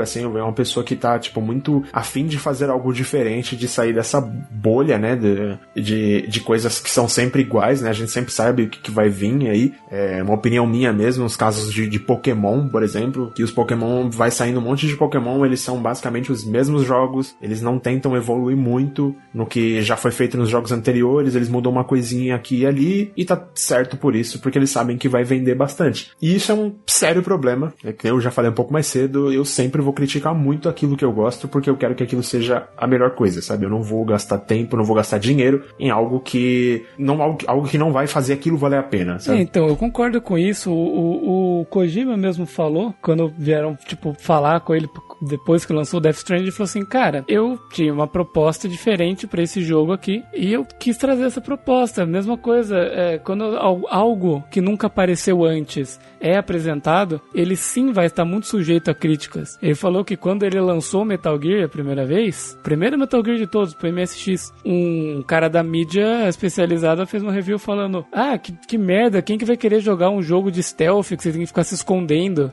Tá ligado? Tipo, era a primeira vez que tinha um jogo de stealth aparecendo assim. O cara, tipo, que nunca tinha jogado antes. Ah, quem que vai querer jogar um jogo assim? Hoje em dia existe esse gênero, sabe? As pessoas, tipo, têm que valorizar quando alguém se propõe a trazer uma novidade. Às vezes ela pode funcionar e às vezes não também, sabe? Mas é al- algo assim que, tipo, pô, é legal de, de se ver acontecendo do que vir mais do mesmo. Ah, tal jogo deu certo, vamos fazer a nossa cópia, vamos fazer a nossa versão. Aí é foda. E quanto ao que estava dizendo, é muito isso que o Luxura falou de proposta, né? Então, tem o jogo que a proposta dele é ser mais leve, tem o jogo que a proposta dele é ser mais tranquilo, mais fácil. E a proposta, às vezes, também do. Não é character design, do da direção de arte. Direção de arte. Tem a proposta da direção de arte, cara. Por que, que o cara vai fazer um, um, um Kirby é, sinistro? Por que, que o cara vai fazer um, um Kirby pe, é, pesado, como você usou? Cara, o Kirby tem o nicho dele, o Kirby existe faz 20 anos Sim. e tá aí até hoje, sabe? Então existe a galera que curte o Kirby do jeito que ele é. Do jeito que ele é, exatamente. É o público-alvo, né? É o público-alvo. E, tipo, a Nintendo sempre foi taxada por muitos de ser, ah, olha aí, faz jogo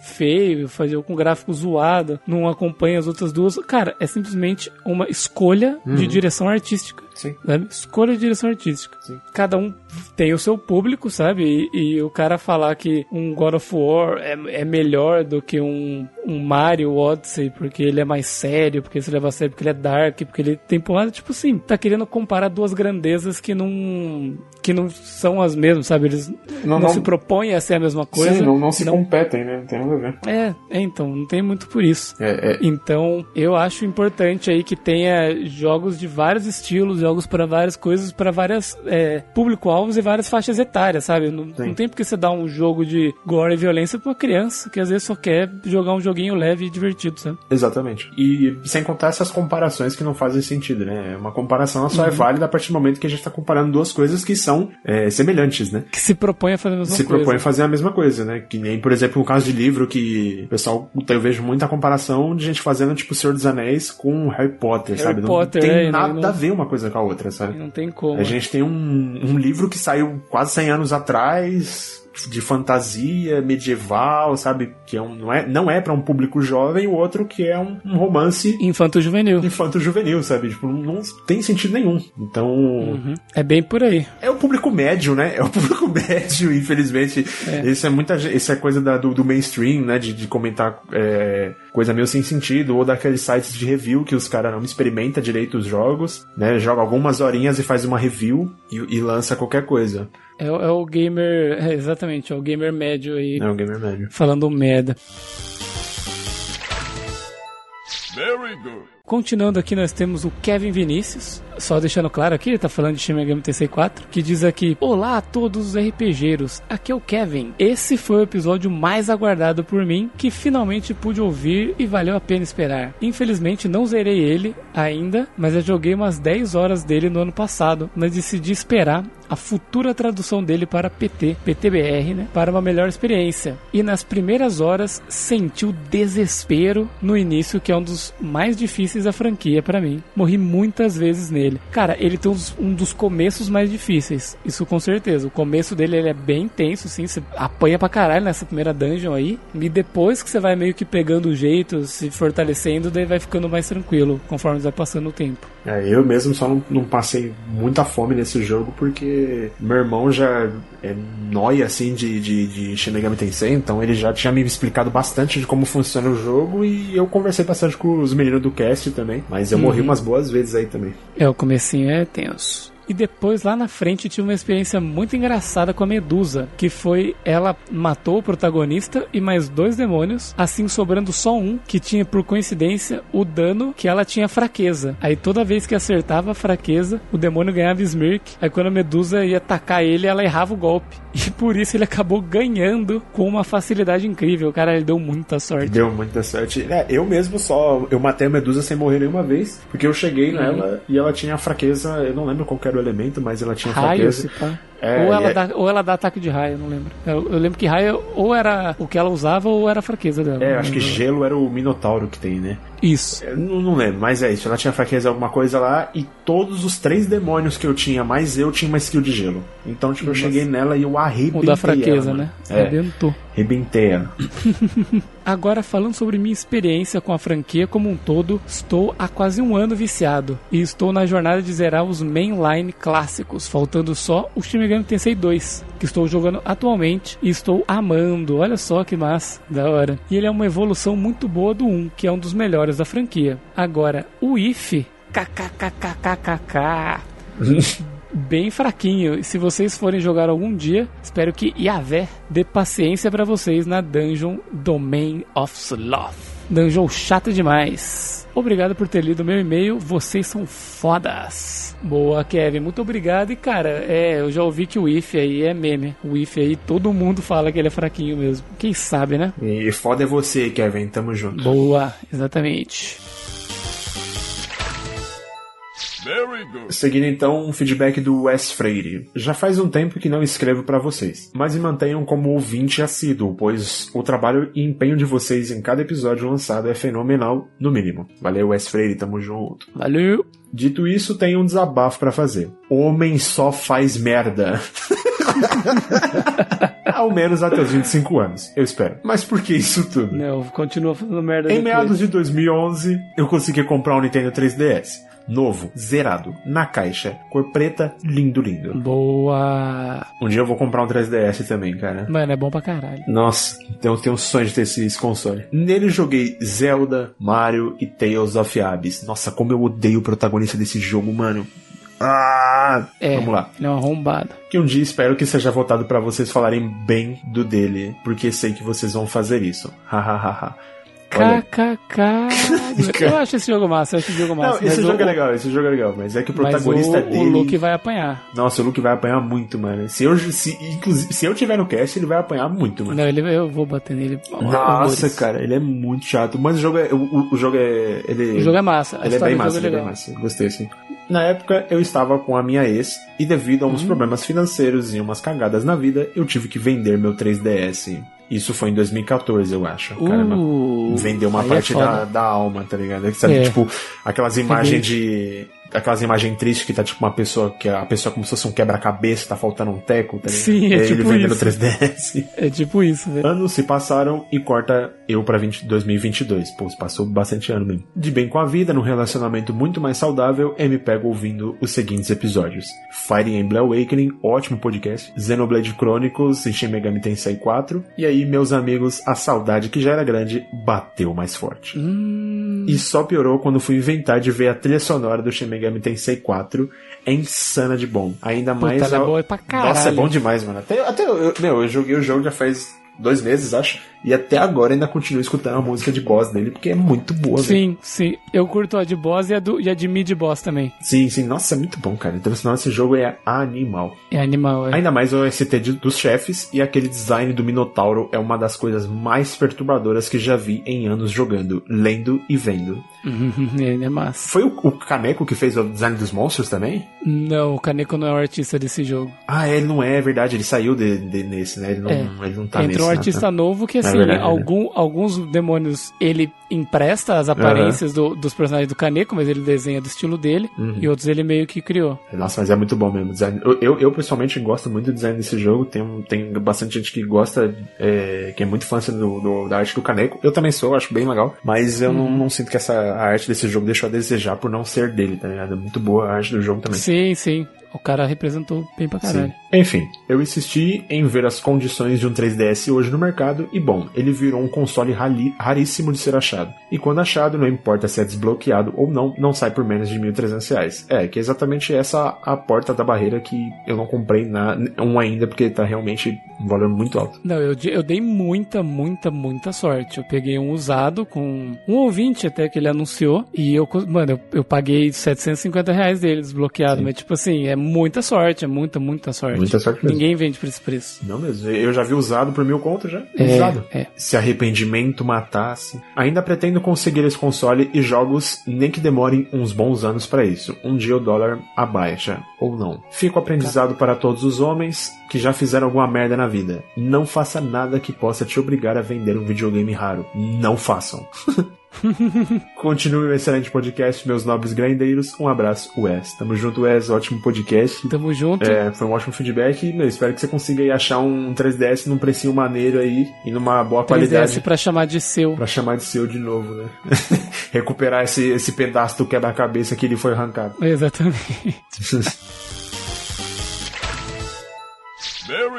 Agora vamos entrar aqui no Questlog 20, começando pelo Artorias Black. Ele diz o seguinte: Parabéns por mais um podcast, nobres membros do Grindcast. Sobre a enquete feita pelos participantes do cast sobre a franquia de RPGs mais famosa e querido pelos RPGeiros, Fico surpreso o Dragon Quest ter ficado em segundo lugar. Eu acreditei que o Tales of estaria nos primeiros lugares e no máximo ficou na parte de outros. O que eu acho estranho, porque em fóruns e sites onde fazem essas listas mundo afora, geralmente essa série já ultrapassou Final Fantasy em alguns casos, disputando pau a pau com Persona e Pokémon, entre outros, no terceiro ou quinto lugar. Ansioso pelo resultado de mais pesquisas feitas pelos senhores. Olha aí, hoje a gente já trouxe duas, duas coisas aí de, de enquete, hein? Sim. Inclusive envolvendo Dark Souls, que é uma coisa que o Artorias gosta bastante. Bom, quando falei sobre a lufada de ar fresco à franquia, sobre o Shin Megami Tensei 4 estar virando Persona, quis dizer que é algo diferente do clima soturno da série. Dizem que Shin Megami Tensei 5, a Atlus dá uma equilibrada entre o clima dark e o clima malhação do neto famoso da franquia.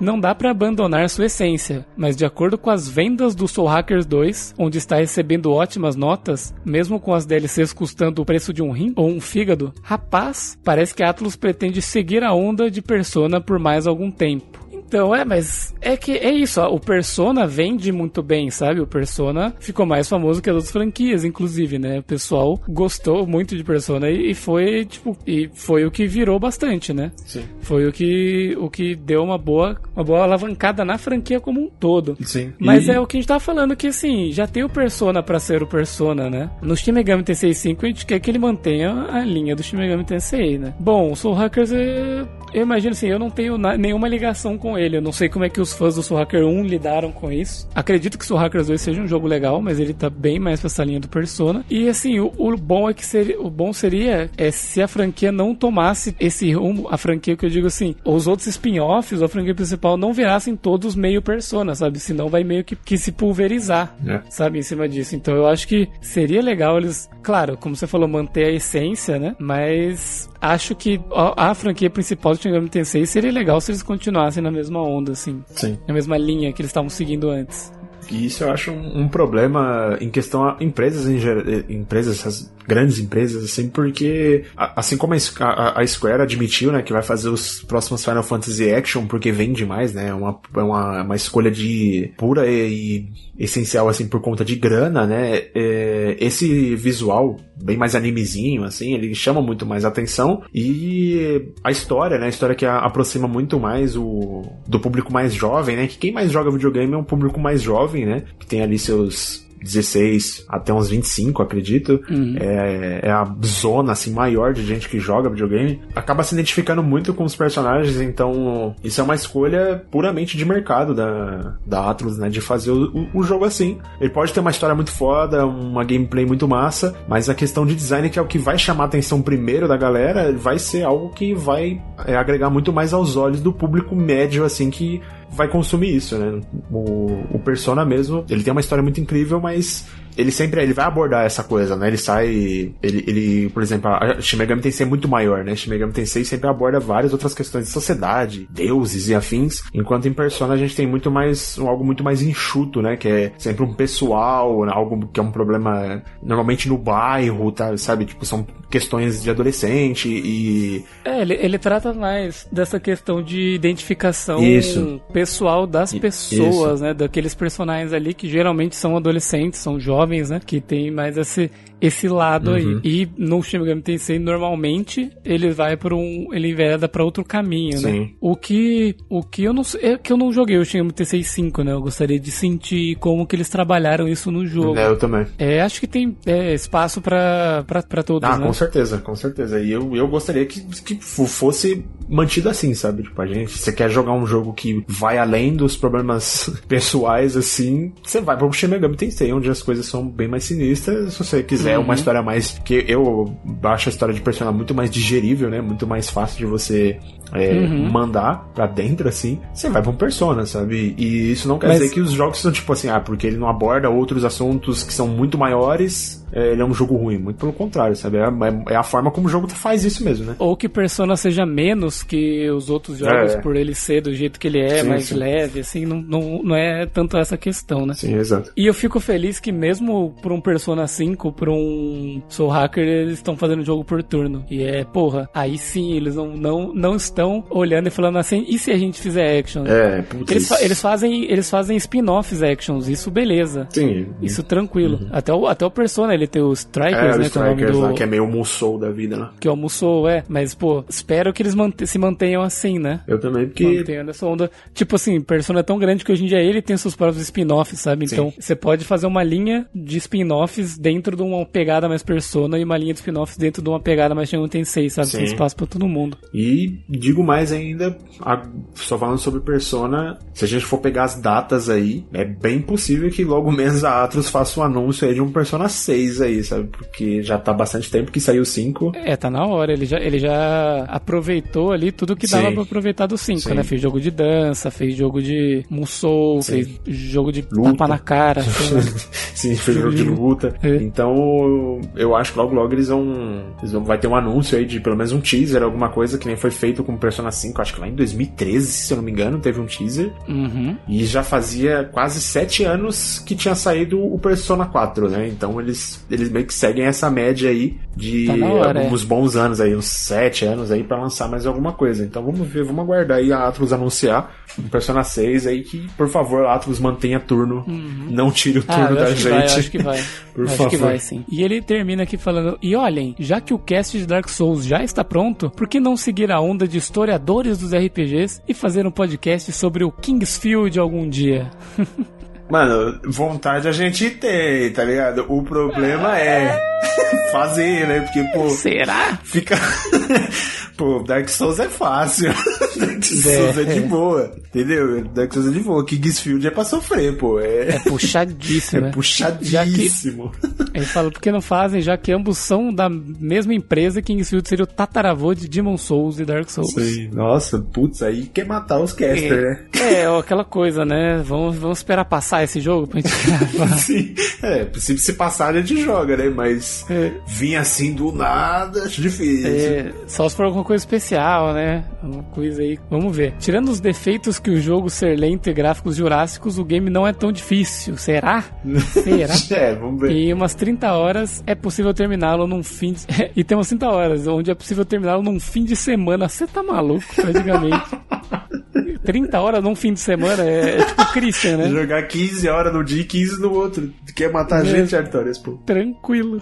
Caraca, não, imagina, pô, se o jogo, ainda mais se o jogo tiver meio chato assim, pô, puxar 15 horas de gameplay sem parar, mano. Nós do Nossa. Kingsfield acho que é puxado. hein? Puta, Mas, puxadíssimo. mano, quem sabe, quem sabe? É, vamos ver. possibilidade Se de passa- jogar Kingsfield aí. Se passar aí, vamos ver. Fica, fica de olho aí, Artorias, pode ser que venha assim. Esperto. Até o próximo cast, e enquanto ouço vocês pelo celular, vou ajudar o meu irmão mais novo a passar do Soul of Cinder em Dark Souls 3. Boa. Rapaz, puxada em Soul of Cinder. Sim, boa, boa. Vai lá e tente não se emocionar com Plim Plim Plom.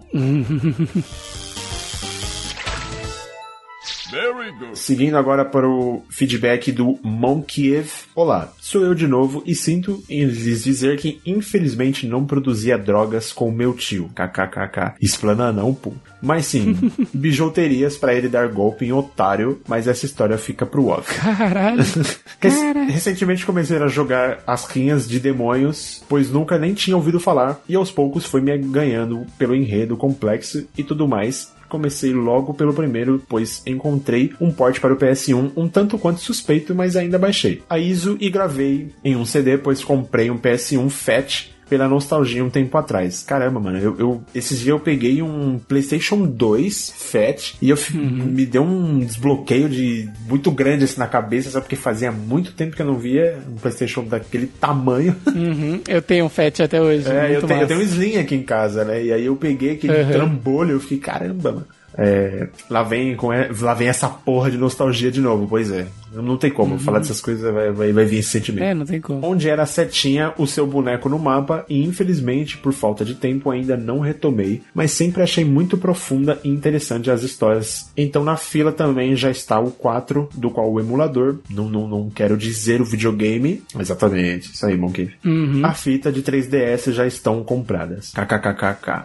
estão me aguardando e talvez eu até termine primeiro, pois não tinha tido contato com nada da Nintendo depois do Nintendo 64. Bom, enquanto o feedback foi pequeno, mas pretendo atualizá-lo e fazer as reviews junto com após os podcasts, Fiquei muito feliz pelo meu feedback ter sido o título do último Questlog e ri bastante com seus comentários. muito obrigado por alegrar meus dias com seus podcasts maravilhosamente engraçados e desejo para vocês as melhores coisas do mundo e que o podcast sempre cresça mais e mais. Um abraço. Valeu, Monkey tamo Boa, junto. valeu, Monkev. Muito bom aí o seu, seu feedback. Sempre manda pra gente aí, a gente sempre vai estar lendo. Nenhum feedback passa, tá, galera? Pode mandar que a gente vai ler.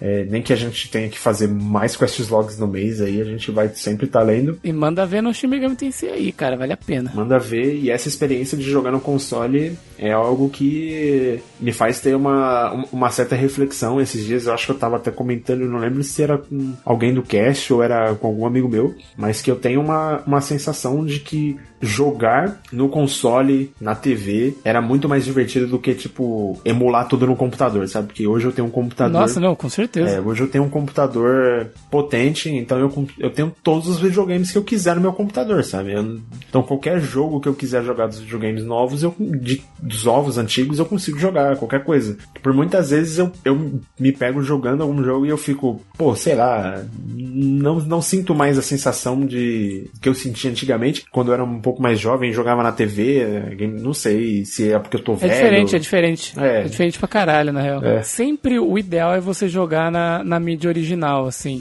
Então, cara, você vai jogar um jogo de. Pô, de, de Xbox, sabe? Se você tiver um Xbox pra jogar, tipo, aproveita, sabe? Porque ele foi feito pra aquilo. Sempre é mais legal você jogar na, na, na mídia original. Ou, por exemplo, você compra um jogo de PS1 no, no, no, no PS3, sabe? Na store do PS3. Você vai, tipo assim, meio que rodar o jogo nativo ali. Então você nunca vai ter nenhum pro- tipo de problema, cara. De coisa que poderia dar ruim, sabe? Num PC. E você vai ter a experiência de, de jogar o jogo do jeito que ele foi desenvolvido pra ser jogado, sabe? E isso às vezes faz muita diferença. Principalmente pra é, portátil, cara. Você jogar um. Você usar o Citra, o Dolphin, é, essas porra aí. E depois você pegar o negócio na mão no portátil faz uma puta de uma diferença. Nossa. Ainda mais quando tem a tela que você consegue interagir com a tela de baixo. Porra, cara, o portátil não tem nem comparação mesmo, assim. Mesmo, mesmo, mesmo. Nossa, eu lembro de quando era mais moleque, de eu jogando uns jogos no emulador lá no notebook do meu irmão. Quando eu fui pegar o PSP dele pra jogar os mesmos jogos lá, nossa, é, é outra história, tá ligado? Tipo, é, é outra É, história mano. você ter um negócio ali na mão. É, nossa, não tem comparação, cara. E, e assim, se você tiver um PC e quiser jogar alguma coisa de PS2, por exemplo, tente, ao invés de jogar no PC, sei lá, usar um HDMI, colocar na TV e tentar jogar na TV, né? Que você chega mais próximo da experiência, Sim, né? se tiver um controle de Play 2 também, sabe? Tentar. Uhum. Não, não necessariamente um controle de PlayStation 2, né? Mas tipo um controle que seja igual, né? Que funcione pra computador. É. Seja parecido, é. Pra, tipo, você meio que mandar essa mensagem pro teu cérebro, sabe? De que é, entre É. aspas, a mesma coisa, sabe? Pra você tentar se enganar. Isso é bem massa. O Muriel mesmo aqui do Cast faz algo assim de quando ele vai jogar algum jogo, ele tenta trazer 100% da experiência do jogo naquele console e tal. Uhum. É, os de PS1 ele jogou tudo no PS3. Ele comprou Isso. Uhum. a mídia, né, no, no mercado lá e jogou do PS3. Pra, pra conseguir trazer, tipo, realmente a, a, a experiência daquilo e tal. Que é bem massa a gente reviver a obra como ela é, como ela foi lançada, sabe?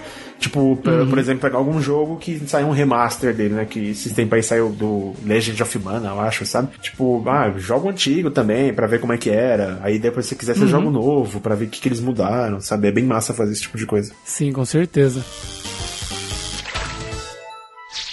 Seguimos então agora aos feedbacks de Dark Souls.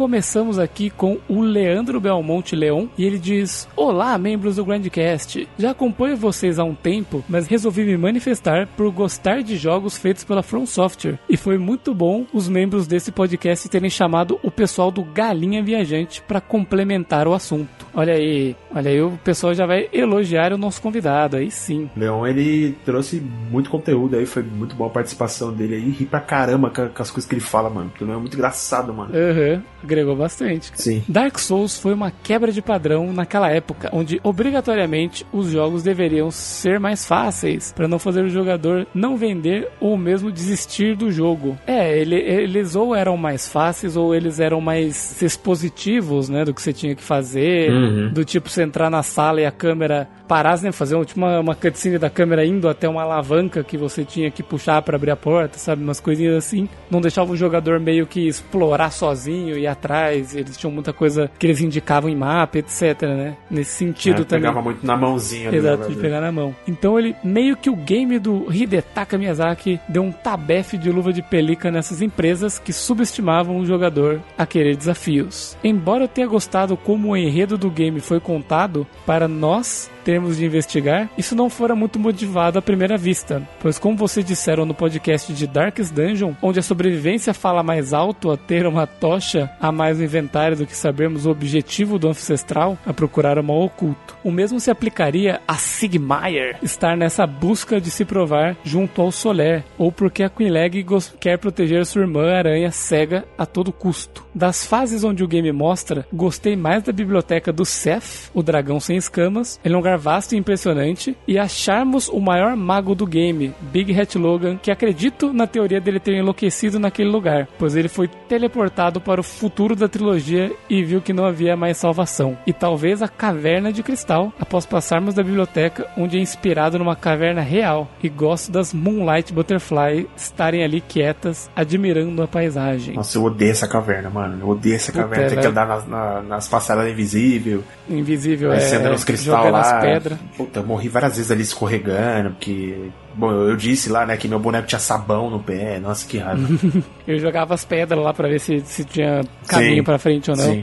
é nesses momentos que Dark Souls carece de músicas em cenários. A fase mais difícil do game para mim é o túmulo dos gigantes. É Tomb of Giants, o que é tudo escuro, é tenso. Sim.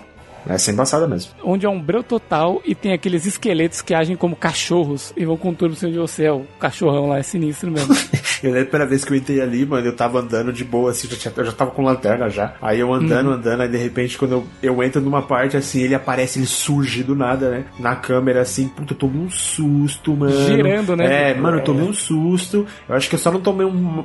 Acho que uma, uma outra parte de Dark Souls que eu tomei um susto absurdo foi com o Volnir lá no Dark Souls 3. Esse também me deu um, um apavoro. Caveiras desgraçadas de Dark Souls. É, não, mas eu assustei bastante com essa merda já também. Mano, esse lugar é extremamente desconfortável. E, gente, é terrível, é, como ele diz aqui, gente, é terrível passar dali mesmo com lanterna. Eu esperava que vocês comentassem mais do design das fases do game, cada uma com detalhes, mas achei bacana mesmo assim. É que tem bastante coisa para falar, né? Uhum. Bastante coisa pra falar do, desses detalhes de, do design das, das dungeons e tal. Mas a gente comentou das dungeons, falou das que a gente mais gostou. Uhum. Sobre o quesito da dificuldade abordada no cast, como vocês disseram, basta a pessoa se adaptar e perseverar. Se bem que dos três jogos da série Souls, esse primeiro é o mais injusto deles. E...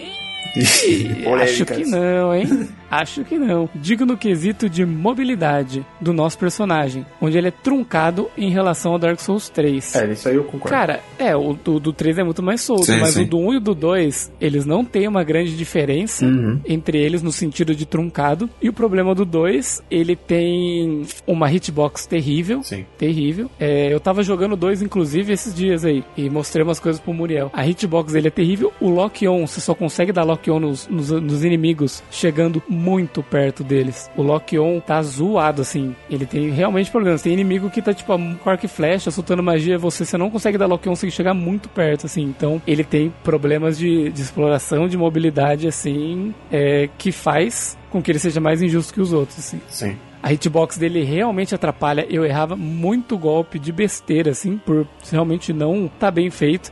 eu errava boss de 5 metros de altura que tava na minha frente porque tava zoado. Tem uma vez que eu desviei de uma martelada e o hit pegou em mim mesmo assim e eu morri, sabe? Então, injusto, no quesito injusto, o Souls 2, infelizmente, sempre terá esse troféu. Sempre terá. E eu acho que a pior coisa do Souls 2 é a... aquelas armas que, que é, por exemplo, o machado, né? O machado ele acerta o onde causa dano no machado é na, no ferro, né? Na parte da lâmina. Uhum. Na madeira não deveria ca causar dano, né? Então, por exemplo, você pegar uma labarda, né? Só vai causar mais dano uhum. na lâmina. Sim. E aí ele tem esse sisteminha no jogo, só que esse sistema não funciona bem. Então, às vezes você pega uma arma que seria assim e aí você tá batendo na onde deveria causar mais dano e ela causa um dano reduzido absurdo e isso te ferra muitas vezes, sabe? Isso é muito esquisito. Nossa, tem às vezes um, um negócio absurdo de você bater no inimigo e tipo assim, cara, a, a, sua arma ela passa praticamente no corpo do inimigo e acerta tipo uma quininha do escudo do cara e você bate no escudo. É. Mas tipo, pô, como que eu acertei o escudo e não acertei o cara? Tipo, não faz sentido, mas isso fica por uma outra discussão aí, senão a gente vai ficar... Fica, fica pra um outro episódio. Pra sempre. Ele termina aqui, agradeço pelo podcast podcast. PS: quem invade o mundo dos outros players ao invés de ajudá-los é mau caratismo. Brinks. Até mais e espero o cast de Pokémon Emerald, onde eu espero que seja no fim do ano. Sim, será o podcast de dezembro aí. Pokémon sempre tem todo ano aí, galera. Pode esperar o fim do ano aí, sempre vai ter Pokémon. Vai ter. Bora lá seguindo então, Vinícius Santana. Faz muito tempo que não entrava por aqui e consequentemente não dava feedback dos episódios, mas ouvi todos. Valeu, Vinícius. Boa, aí sim. A impressão que dá é que os jogadores de Dark Souls fazem tanto terrorismo quanto a sua dificuldade que acaba afastando os jogadores. Eu mesmo sou um desses que evita Souls likes. Eu acho que não é nem os jogadores de Dark Souls, é a galera que foi jogar sem entrar na mentalidade do game, sabe? Tipo, se o cara foi jogar o jogo, tipo, acostumado a jogar o, o, tipo de jogo assim que ele, que ele geralmente joga. Tem a, o jogo ele tem a proposta dele, que a pessoa tem que embarcar na onda, sabe? Uhum. E a pessoa, tipo, simplesmente jogou, deve ter jogado uma hora, duas e, deu, e saiu, sabe? Sim. E daí existe toda essa fama do jogo, porque tem essa galera aí. Tem, tem a fama de quando ele saiu, que foi o que deu tapa na cara de todo mundo, mas daí a galera aprendeu a jogar, sabe? Hoje em dia é um negócio que já tá muito mais, muito mais difundido na cabeça do pessoal como que funciona. Mas daí, uma coisa que afasta as pessoas é realmente esse tipo de, de pessoa que, que jogou um pouquinho e, e deu. e largou, sabe? Não, não foi para ver como é que é o jogo. Sim. E os memes, claro, né? É. Porque depois surgiu um monte de meme aí. Meme, notícia é, de site, né? É, e daí fica a fama de, do jogo difícil, né? Ah, esse aqui é o Dark Souls dos jogos de corrida, exato. Ao ouvir a comparação com Devil May Cry 1, pensei, ué, então não é tão impossível como dizem. Exatamente. Como zerei uhum. o DMC1, ele é de fato desafiador e punitivo, mas ao decorar os padrões e ser ágil nas esquivas, o jogo é passável. Então creio que eu poderia arriscar alguns Souls. Com certeza, Vinícius, é exatamente isso. Tipo, tem jogo muito eu, eu né, para mim tem jogo muito mais difícil, muito mais punitivo que Dark Souls aí, e que a galera já conhece, já jogou, mas como foi criado esse exódia, né, da, da dificuldade em Dark Souls, o pessoal normalmente uhum. foge. Mas, cara, todo jogo assim que você tiver vontade de jogar, que tem essa essa categoria de Souls-like aí, vai fundo, porque não é esse bicho de sete cabeças, não, sabe? É, é, do mesmo jeito que você passou DMC1, você treinou e passou, você vai passar desses jogos também. É, cara, é exatamente. Para jogar o Devil May Cry, você teve que entrar na mentalidade do jogo, aprender como jogar e, e se aperfeiçoar, né? Dark Souls é a mesma coisa, cara. Exatamente. Inclusive, ele é menos punitivo e tem sistema de RPG que ajuda você a progredir uhum. e ficar mais forte. Bom, ótimo cast. A presença dos convidados deu uma dinâmica diferente que ficou bem interessante. Abraço, pessoal. Tamo junto, Vinícius. Obrigadão aí pelo seu feedback. Jogue Dark Souls 1 ou 3, ou o que você quiser. e depois traga pra gente sua experiência aqui, traz seu feedback. Começa pelo 1, cara. Não faz que nenhum que vai pelo 3, depois você vai pro 1, porque vai te dar um, um bug na cabeça, é. cara. Joga, é, joga o 1, Exatamente. depois você vai pro 3. Eu aconselho também o pessoal aí que for jogar por começar pelo 1 também. Vamos seguindo aqui para o Maçom Marcelo. Joguei primeiro o Demon Souls. Olha aí, olha aí. Essa sim é uma experiência diferenciada aí, cara. Joguei primeiro o Demon Souls, levei umas 80 horas pra zerar. Se tornou um dos meus jogos favoritos. Em seguida que terminei o Demon Souls, vi que Dark Souls, da mesma empresa e no mesmo estilo, já tinha ouvido falar, mas nunca tive o interesse de conhecer antes do Demon Souls. Terminei Dark Souls com mais de 120 horas. Eu queria fazer tudo: conhecer todos os inimigos, conhecer todos os lugares, descobrir todas as coisas secretas e jogar as DLCs. Esse também se tornou um dos meus jogos preferidos. O level design e a exploração é uma das coisas que mais curto. Com certeza é um dos pontos mais altos do jogo. Morri muito, mas os chefes que mais me deram trabalho foram o Caprademon e o lobo que segura a espada na boca, o Sif, né? Cara, o Caprademon, ele é um boss chatinho, eu entendo é, ele ter dado trabalho, porque ele é um boss chatinho porque ele é um boss de começo de jogo uhum. e ele vem com os cachorros, cara. Ele vem com os cachorros e a arena dele de luta é meio É horrível aquele lugar, então se você não, não saca que se você subir a escada, chamar os cachorros primeiro e para matar eles ali, porra, é, é realmente difícil, assim, uhum. até você sacar isso e tal, você, você vai morrer bastante porque eles atrapalham demais. Sim. Ele continua aqui. Já Dark Souls 2 para mim foi uma decepção. É bem inferior ao primeiro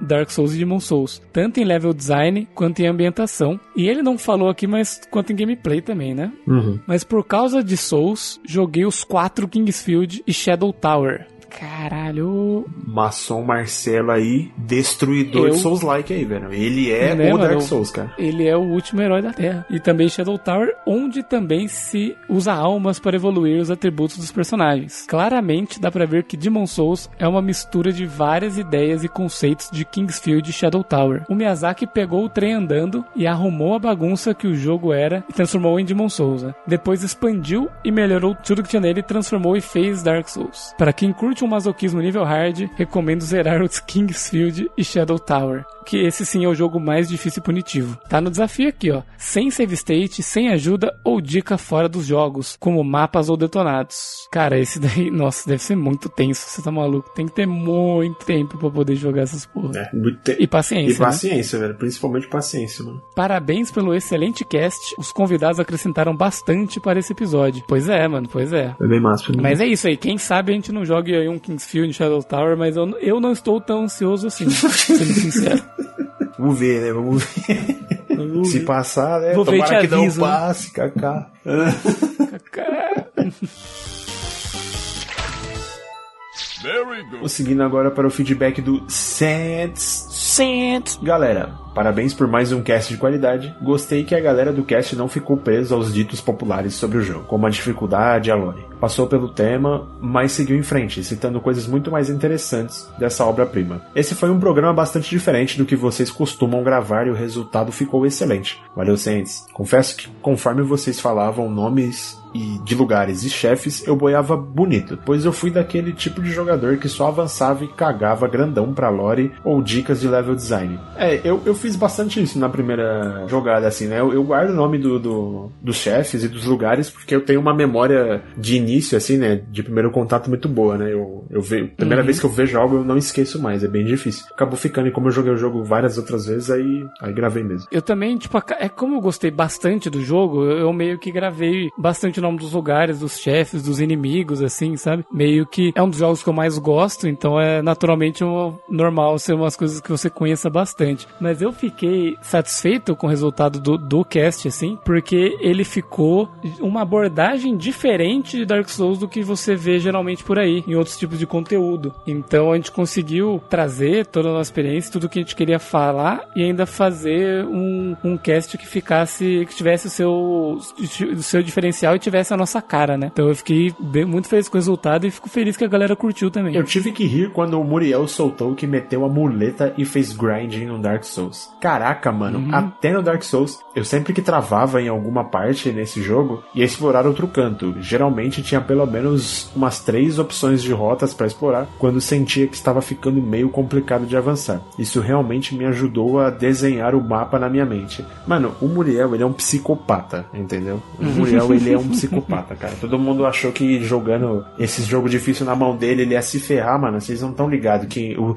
na, na mente perversa do Muriel, tá ligado? Ele destruiu o jogo, pô. Ele ficou treinando os monstros que, que dava trabalho, sabe? Tipo, ele ficou. Ele realmente levou o jogo muito a sério e, e a agência vira o resultado e, no cast. E chavou né? ele. É, só é, cara. E assim, o que, que ele fez? Ele usou a experiência que ele tem de RPG para entender como funciona o sistema do jogo, jogo para entender qual era a proposta, qual era a ideia, e ele conseguiu aplicar isso pra dentro do jogo, sabe? Do jeito dele. Funcionou super, sabe? Tanto que ele fez uma build que, que muito diferente e que funcionou pra caralho, sabe? E, e, e, conseguiu lidar tranquilo com as coisas do jogo, assim. Mas é aquela coisa, ele gostou de, de grindar, tomou o tempo dele pra, pra grindar, pra conhecer os inimigos e, e arrebentou, né? Mas é isso, é, é usar a experiência com que você tem para entender o sistema, entender como funciona e usar isso a seu favor, né? Exatamente. Continuando então, enfim, já quero logo um podcast de Demon Souls. Esse sim eu quero ver defender, pois o game é difícil porque é injusto. Mas enfim, por mais casts de Souls-like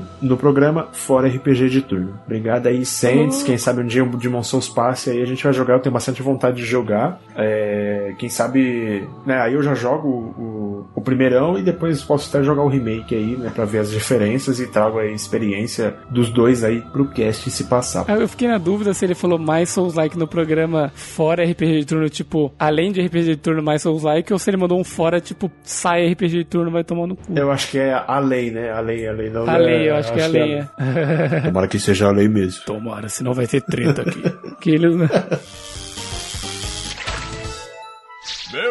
Continuando aqui, temos o Artorias Black voltando novamente para falar de Dark Souls, né? Então o negócio vai vir louco agora. Se o Artorias não falasse de Dark Souls, pô, Exato. ia ter algo muito errado. Exatamente. Pô. Parabéns por mais um trabalho bem feito, nobres membros do Grandcast. Jubilai-vos pela existência desse cast. Olha aí, ainda mandou um. Mandou um. Mandou um jubilai-vos aqui. É, o Artorias, né, pô? Minha experiência começou quando eu e meu irmão, vendo vídeos, deparamos que muitos estavam falando do sucessor de Demon Souls, que era da empresa From Software e não mais exclusivo de PlayStation 3 que sua dificuldade era opressora e que seria quase impossível de terminar. Olha aí os caras apocalípticos, né? Sim, apocalíptico demais, né? Ou que poucos seriam capazes de zerá-lo. Fiquei encucado com a fama do game e resolvi adquirir o jogo. Ao jogá-lo, senti a dificuldade na pele, mas nada tão próximo do impossível como alardeavam. E consegui terminar de fato como Ravel. o cara meteu a armadura do Ravel e foi, né? Muito forte essa armadura, pô. Pra mim, essa é a armadura de do novato zerar Dark Souls. É, existem muitas maneiras, né, de jogadores usar para poder conseguir zerar Dark Souls, né? Armaduras pesadas, escudos, bastante estamina, usar magia, usar piromancia, né? São jeitos que facilitam bastante. Uhum. Nos New Game Plus pra frente, é que eu, inspirado em Bloodborne, sempre vou com o set de Marvelous Chester, que aparece na DLC do Artorias. É, massa esse, esse mano, ele é um vendedor lá, né? E é um easter egg de Bloodborne. Uma besta numa mão e a outra com um machado gigante. Sempre jogo de Hunter nos jogos Souls e em Elden Ring. E não joguei sozinho. Aqui em casa foram amigos e junto do meu primo e irmão fomos explorar Lordran. Isso foi na época que Dark Souls era único e não inspiraria jogos semelhantes, como Nioh, Blasphemous, The Surge, Mortal Shell, Lies of P, que vai ser lançado ano que vem, entre outros como o injustiçado Lords of the Fallen. Yeah! Já joguei ele, eu não sei se ele é injustiçado, hein? Não zerei, mas joguei um pouco dele e cansa, cansadinho, cansadinho. É, talvez eu acho que, tipo, ele, ele, ele, ele apanhe muito mais do que ele deveria, mas não que, tipo, ele apanhe... De graça. É, é de ele graça. Foi, ele foi o primeiro Souls-like que eu vi, a primeira cópia, assim, sabe? E os caras fizeram é, meio sem, sem pensar algumas coisas, sabe? Assim, umas coisas meio uhum. zoadas que os caras falam, nossa... Mas beleza. Sim, sim. Eu joguei ele também, eu, eu acho ele muito simplório. Uhum. Tem, é isso, problemas, falta, falta tem problemas. Tem problemas. E o Bound by Flame, Bound in the Flame. Ah tá, eu tenho um jogo que chama Bound by Flame que não é Souls-like, não, não segue essa linha. Mas esse Bound in the Flame pode ser outro. Que ninguém deu a mínima pra ele quando lançou, e não sou eu que vai dar relevância a esse. Esse Lies of P aí, que ele citou pra quem não sabe, é aquele jogo do Pinóquio lá, viu? Pinóquio Souls Like. Meio que no universo do Pinóquio Curse. Que tá indo atrás do GP KK. Que na época, ele falando Dark Souls, né? Era um dos primeiros games ocidentais a ir na vibe de Dark Souls. Ah, não, ele tá falando do Lords of the Fallen. Primeiros jogos ocidentais aí na vibe de Dark Souls foi massacrado justamente por tentar imitar a obra da From Software. O game tem bugs, claro, e o enredo não era grande coisa, mas o principal motivo na época fora esse, pelo menos nos comentários do site da época. É porque ele tentou fazer igual e fez tudo que o Dark Souls fez piorado, sabe? Então meio que ficou é. nisso, né? Continuando, anos depois, quando meu irmão pegou o vício nesses MOBA da vida, cansado de tanto surtar ao perder e quebrar fone, teclado, caixa de som e outras coisas, ele me perguntou se eu tinha Dark Souls 1 na minha Steam, para, segundo ele, entre aspas, relaxar um pouco. Eu concordo com ele, viu, mano? Que é foda, né? Jogar MOBA e não se estressar é osso demais. Aí ele falou: Eu botei ele para jogar e eu achei que o Nelson nem chegaria a zerar e não havia interesse meu em revisitar o jogo. Até que o Nelson foi procurar vídeos de lore do game e me chamou para assistir. A cada história que contavam sobre a Velka ser o corvo gigante e seu casamento com Gwyn, que tem a teoria do nosso personagem é um dos filhos dessa união, já que o nosso personagem revive quantas vezes são necessárias, sem virar hollow, e que caça os deuses para puni-los. Falando também sobre a amizade de Arthur e seu cachorro Sif, onde juntos enfrentam o abismo e a camaradagem com o Ornstein. E tem o Goth, o suposto romance com a Ciarian. A importância de Oscar de Astoria ao seu personagem, pois acreditava na profecia do Chosen Undead, famoso showzão, e havia planos dele para acompanhar o nosso personagem na busca da primeira chama. E que dependendo das nossas decisões, ele seguiria ao contrário. Ah, é, tinha isso daí, essa teoria aí. Pois Oscar quer entrar na história de Lordran, seja como herói ou vilão. Pena que Miyazaki preferiu matá-lo na Undead Prison mesmo. Seria interessante mesmo. Mas a cada uhum. lore que eu tinha informação, meu cérebro explodia. Tipo, como não está explícito essas histórias no jogo? Só que não, eu teria que achar uma estátua que poderia ou não falar de tal personagem enquanto eu me preocupava em não morrer para um Titane Demon. Não ser devorado por um Chaos Eater, planta carnívora que parece a Victory Bell das trevas em Demon Ruins, ou ser patrolado por um exército de Silver Knights de Anorlondo mas isso me inspirou a voltar a jogar o game e terminá-lo pela oitava vez. Caralho. E conforme meu irmão foi caçando informações da lore se inspirando, e se inspirou a finalmente terminar Dark Souls e, em consequência, a trilogia. Na época, é que, na verdade, só, só tem três mesmo, né? Ah, e para mim, Soler é o verdadeiro filho do Win. Não sei porque o pessoal da From Software descartou o NPC símbolo da trilogia a colocar um índio pálido montado numa galinha depenada elétrica. Desculpem, mas o Nameless King do Dark Souls 3 é exatamente isso. Cara, eu acho massa o Nameless King eu acho ele muito da hora. Eu mas eu gostava muito da teoria do Soler ser o filho do Gwyn, assim. Eu acho que poderiam ter muito. Não precisava o Nameless King assumir esse posto. Não sei. Quem vocês preferem considerar? Um índio montado numa galinha ou num semideus super gente boa que ajuda guerreiros a vencerem desafios em Lordan e quer provar o seu valor para o seu pai? A segunda opção é mais lógica para mim, na minha humilde opinião. E ainda, né, tem o fato de você conseguir chamar o Soler para lutar com você na última luta ali com o Gwyn, né? Isso aí seria bem legal. Isso aí é bem legal, né, para ajudar nessa teoria. Bom, chegamos aqui, a tal dificuldade do game, onde desde o lançamento de Sekiro ou Sekiro, Shadows Die Twice, estão com essa conversa e já se estendeu ao Elden Ring. É quem diga que a cada jogo do estilo Souls da From vai ser pelo menos 20 anos disso. Parafraseando uma frase que li numa revista europeia sobre a dificuldade em jogos, que eu achei fantástica. Jogos são para todos, mas nem todo jogo é para todo mundo. É, existe aí essa é meio que essa mentalidade, né? É meio que essa ideia mesmo. O que essa frase mostra não é porque você pode jogar um FIFA, Gran Turismo, Silent Hill, Super Mario 64 ou Shin Megami Tensei 5 que esses jogos vão ser do agrado de todas as pessoas. Se os jogos da trilogia Souls, Bloodborne, Sekiro e Elden Ring são difíceis, a pessoa não é obrigada a jogá-los. E sabe no pior? É que mesmo que as From Software colocassem o modo Easy nos seus futuros jogos, esses não os jogariam. Se esse movimento do hum. Easy Mode nos jogos fosse para valer, por que quando lançaram um novo Nioh não tem essa comoção? Sendo que Nioh é mais difícil em certos momentos, onde o protagonista leva duas ou três espadadas seguidas e morre fácil.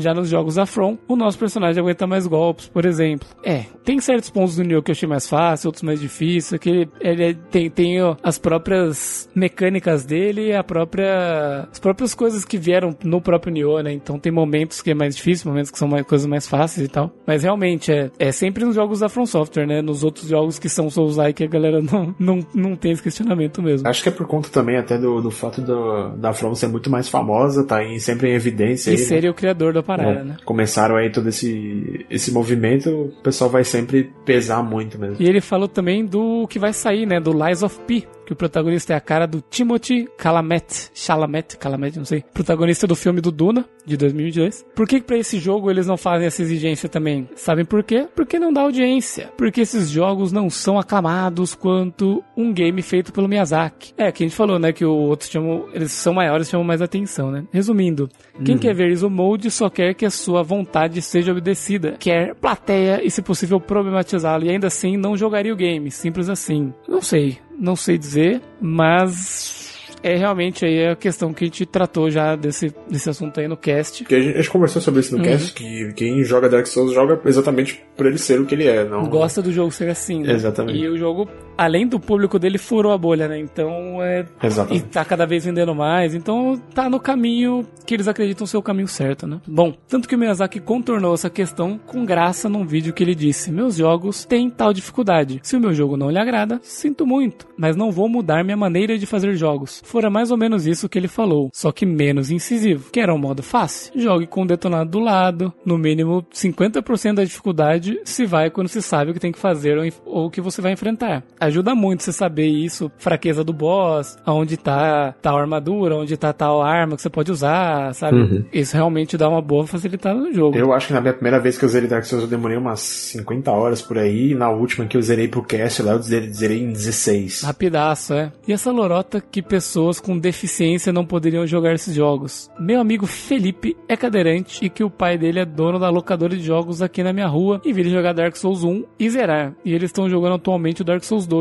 Sem falar de gente, gente que zera os jogos da From com guitarra do Guitar Hero, com os pés, entre outros. Então acho que esse movimento Easy Mode é uma balela sem tamanho. Sobre o multiplayer do jogo, acho que Dark Souls 1 o mais desequilibrado da trilogia, ao meu ver. Sempre que alguém me invadia, sempre o miserável parecia um level descomunal em relação ao meu personagem. Ou será que eu sou ruim nisso? Né, eu acho que ele deve ser o, o- o menos mesmo, porque ele foi quando eu tava tentando implementar, né? O PVP do 2, assim, é muito bom. Muito bom. Ele tem uma sala de PVP, né? Ele tem um esquema, assim, ele já foi mais- muito mais pensado nisso, né? Mas o Dark Souls 2, ele teve já o PVP dele mais pensado nisso. Tem uma sala de PVP e tal. Então, é mais tá mais eles realmente pensaram nesse lado aí acho que o pessoal deve ter comentado os caras voltaram o jogo também pra isso tanto que tem o lance das, das armas das, das habilidades assim que foi pensado por esse PVP e no 3 também né tem as weapon arts e tal então tem essa diferença aí Tem- E normalmente Dark Souls também, a galera que curte jogar Dark Souls, eles estudam PVP, né? Então tem arma que se você tomar um. Como é que é o nome daquele? Do crítico lá? O ataque de crítico no Dark Souls? Eu esqueci o nome. Acho que é esse mesmo, né? Ataque crítico lá, quando você Oh. derruba o cara. Ah tá quando você dá tipo um É tipo um backstab lá, sabe? É, tem o backstab e tem o. Tá, entendi. Quando você dá o parry e o cara fica aberto, né? Isso, O cara fica com a isso. guarda aberta e você ataca. Esque- Eu Isso. esqueci o nome, mas. É, É, é, vamos, você- vamos chamar de crítico. É, quando você dá esse golpe crítico aí em alguém, tem, tem arma que dá muito dano nisso, né? Então, os caras que vai jogar PVP, normalmente eles vêm com uma arma assim, aí eles dão insta-kill. Os caras que jogam PVP, eles estudam PVP, né? E aí, quem curte mais ficar no PVE acaba apanhando mesmo, é normal. Eu achava isso quando eu fui na DLC do Artorias. Quando chegamos na arena que tem a Oacil, Olacil, né? O Olacil, que fica perto na mesma floresta onde enfrentamos o Sif, só que no passado. Após vencer Artorias, num local na arena abre uma espécie de multiplayer e há um quadro dos jogadores com level e status. E não é que a maioria dos jogadores estavam tudo com 999 de level, com todos os status no máximo, mas isso aí tem cara de hack, hein? Tem que ser com hack, sabe? É muita XP depois de algum nível lá. É, é, é muito XP. Não tem como, é hack, é hack. Inclusive o Dark Souls teve uma época que acho que o Dark Souls 1 fechou o servidor de, de invasão, de PVP, o caralho, pra eles arrumarem isso aí de hack. Então existe, existe esse, esse lance aí. Inclusive um dos caras que tinha me invadido estava nesse quadro. Eu fui invadido no level 30 ainda. Era meu segundo personagem e o sujeito que tinha level 970. Ah, o sujeito que tinha 970 levels a mais do que eu. E a From Software não enxerga isso não? Estavam usando algum Game Shark por acaso? Isso aconteceu na versão Dark Souls 1 raiz na Steam, que é a, a da Steam. A, a primeira é a a Prepare to Die, que eu, que eu tenho ela. Eu não sei se a versão remaster tem esses trapaceiros cheios de Game Shark, cheio dos hack. Aí que anos depois, dias antes de vocês publicarem esse, soube que tem um cheat em Dark Souls de duplicar almas de chefes. Eu jogo esse game desde o lançamento e nunca soube que dava pra fazer isso. O mais frustrante é que tentei fazer essa mamata e não funcionou. É, os caras corrigiram, né? Uhum. Enfim, esse game me diverte um bocado, tanto que de tempos em tempos sempre o zero o Dark Souls 1 e o Dark Souls 3 de cabo a rabo uma vez por ano. E Dark Souls 2? Bem, quanto menos eu falar deste, melhor. Cara, é embaçado esse, esse preconceito que a galera tem com dois, sabe? É, tipo assim, ele, ele realmente, ele, ele, ele é- os outros acabam sendo superior que ele, pô, mas ele é um jogo legal, tá ligado? Tipo, É aquela coisa, né? Ele não é feito pelo Miyazaki, ele foi feito É. pela equipe. Então, eles pegaram o que eles acharam que poderia pôr de diferencial, né? De que eles pensaram que poderia ser mais desafiador e tal, e fizeram um jogo assim. Fizeram a versão deles rápido, né? Pra lançar e saiu. Tipo. Tem muitos problemas, ele ainda é um bom jogo. Eu ainda gosto dele. Só que, Sim, sim. comparado com os outros jogos, aí fica mais difícil, né? sim, sim. Eu, eu, eu digo pra quem já experimentou Dark Souls aí, joga o 2, pô, dá uma chance aí. Joga, Ele- 02, não tem. Vale, vale a pena, tá ligado? Não, Mas vale a pena, é. tempo, ele é legal. E mais uma vez, parabéns por esse podcast. Valeu, muito obrigado, Artorias Black. Valeu, Arteórias. E agora, iniciando aqui os, feedba- os feedbacks do Breath of Fire 4, começando então com o Fernandinho Underline Floriano. Faz tempo que não ouvia vocês. Ouvi vários no começo do podcast, aí eu acabei deixando de lado, porque não joguei tanto RPG assim, RSRS. Uhum. Recentemente voltei para ouvir Shin Megami Tensei Digital Devil Saga e gostei bastante. Agora chegou essa semana e ver BoF 4 me fez feliz demais. Amo esse game, assim como o BoF 3, esse episódio ficou topzera, vocês entregaram demais. Cara, eu fico muito feliz que você tenha gostado do cast, é, mesmo que seja um, um- um cast assim que o BoF ele, ele acabou apanhando bastante aí em várias questões, mas é, principalmente eu acho que eu fui uma das pessoas que mais reclamou desse jogo no, no cast, mas eu fico muito feliz, cara, que você tenha se divertido aí, tenha voltado a ouvir o, o podcast, a gente tá sempre aí trazendo conteúdo novo e vai ter, tá sempre aí trazendo e dando a nossa opinião da melhor forma possível que a gente consegue, né, é, analisando todos os pontos do jogo, falando o que, que é bom e o que, que é ruim, né, o que, que merece ser exaltado aí. Cara, com certeza aí, que bom que você voltou a ouvir a gente e espero que continue aí. A gente vai lançar vários joguinhos legais aí da mesma época, né? Vamos ver então se você se anima em ouvir. Tamo junto aí, Fernandinho, brigadão. E agora temos o Leandro Belmonte Leon, um podcast de Breath of Fire 4, de quase 3 horas num domingo. Sei que foi postado num sábado, mas deixemos quieto esse detalhe. Deve ser o meu dia de sorte, onde me vem a calhar por eu estar gripado hoje. Gosto muito dessa franquia da Capcom, e foi esse jogo onde me adentrei no mundo de Ryu, Nina e suas reencarnações a cada jornada, onde fui desse para o Breath 3, 2 e o primeiro que terminei no GBA emprestado de um amigo. Esse game tem um dos gráficos em 2D muito bem desenhados, seja os cenários e inimigos, onde até os mais nojentos, como as famosas baratas, em todo Breath of Fire, há esses seres asquerosos. Sim, tem, São muito bem feitos. tem barato em todo Breath of Fire, cara. Cara, o realmente a arte do Breath of Fire 4 é muito É bonita. muito bonito. Muito bonito. Queria muito que os bosses fossem 2D também, aí desenhadinhos. Nossa, esse jogo é espetacular na, na questão beleza, assim. Nossa, ele é muito bonito, mano. Eu pensava que o sistema de mestres tinha em cada game antigo da série, mas só tem essa característica nesse Breath of Fire. E eu penei para conseguir o movimento Shadow Walk, onde fiz o Cias, o cachorro samurai, aprender. Mas valeu a pena. Ah, e foi nesse game onde desenvolvi ser um dos meus hobbies nos games de RPG ser a pescaria, onde eu posso dizer que platinei o joguinho nesse game após terminá-lo. É, a galera curte pra caralho a pescaria desse jogo, né? É, eu acho que é bem, é bem feito o sistema dela, né, mano? É, é o minigame mais bem trabalhado deles de longe. Sim. Acho que as únicas críticas onde tem a fazer o jogo foram as ditas no programa, onde Ryu deveria mudar as formas híbridas quando ele invoca um dragão específico e que deveria ter mais lore com o Fulu, onde é o único vilão memorável dos quatro jogos. Alguém poderia mencionar a Daisy em Breath of Fire 3, mas como ela é mais aliada do que vilã, onde foi apenas em um jogo da série, então não conta. É, o Folu mesmo ele já não é meio vilão, né? Ele, é, ele acaba sendo um antagonista ali, mas. Antagonista, é. O vilão mesmo da, da- do jogo é, é o desgraçado do Império lá, né? Feedback agora do Artorias Black. Oh my fucking god! Breath of Fire 4, it's happening!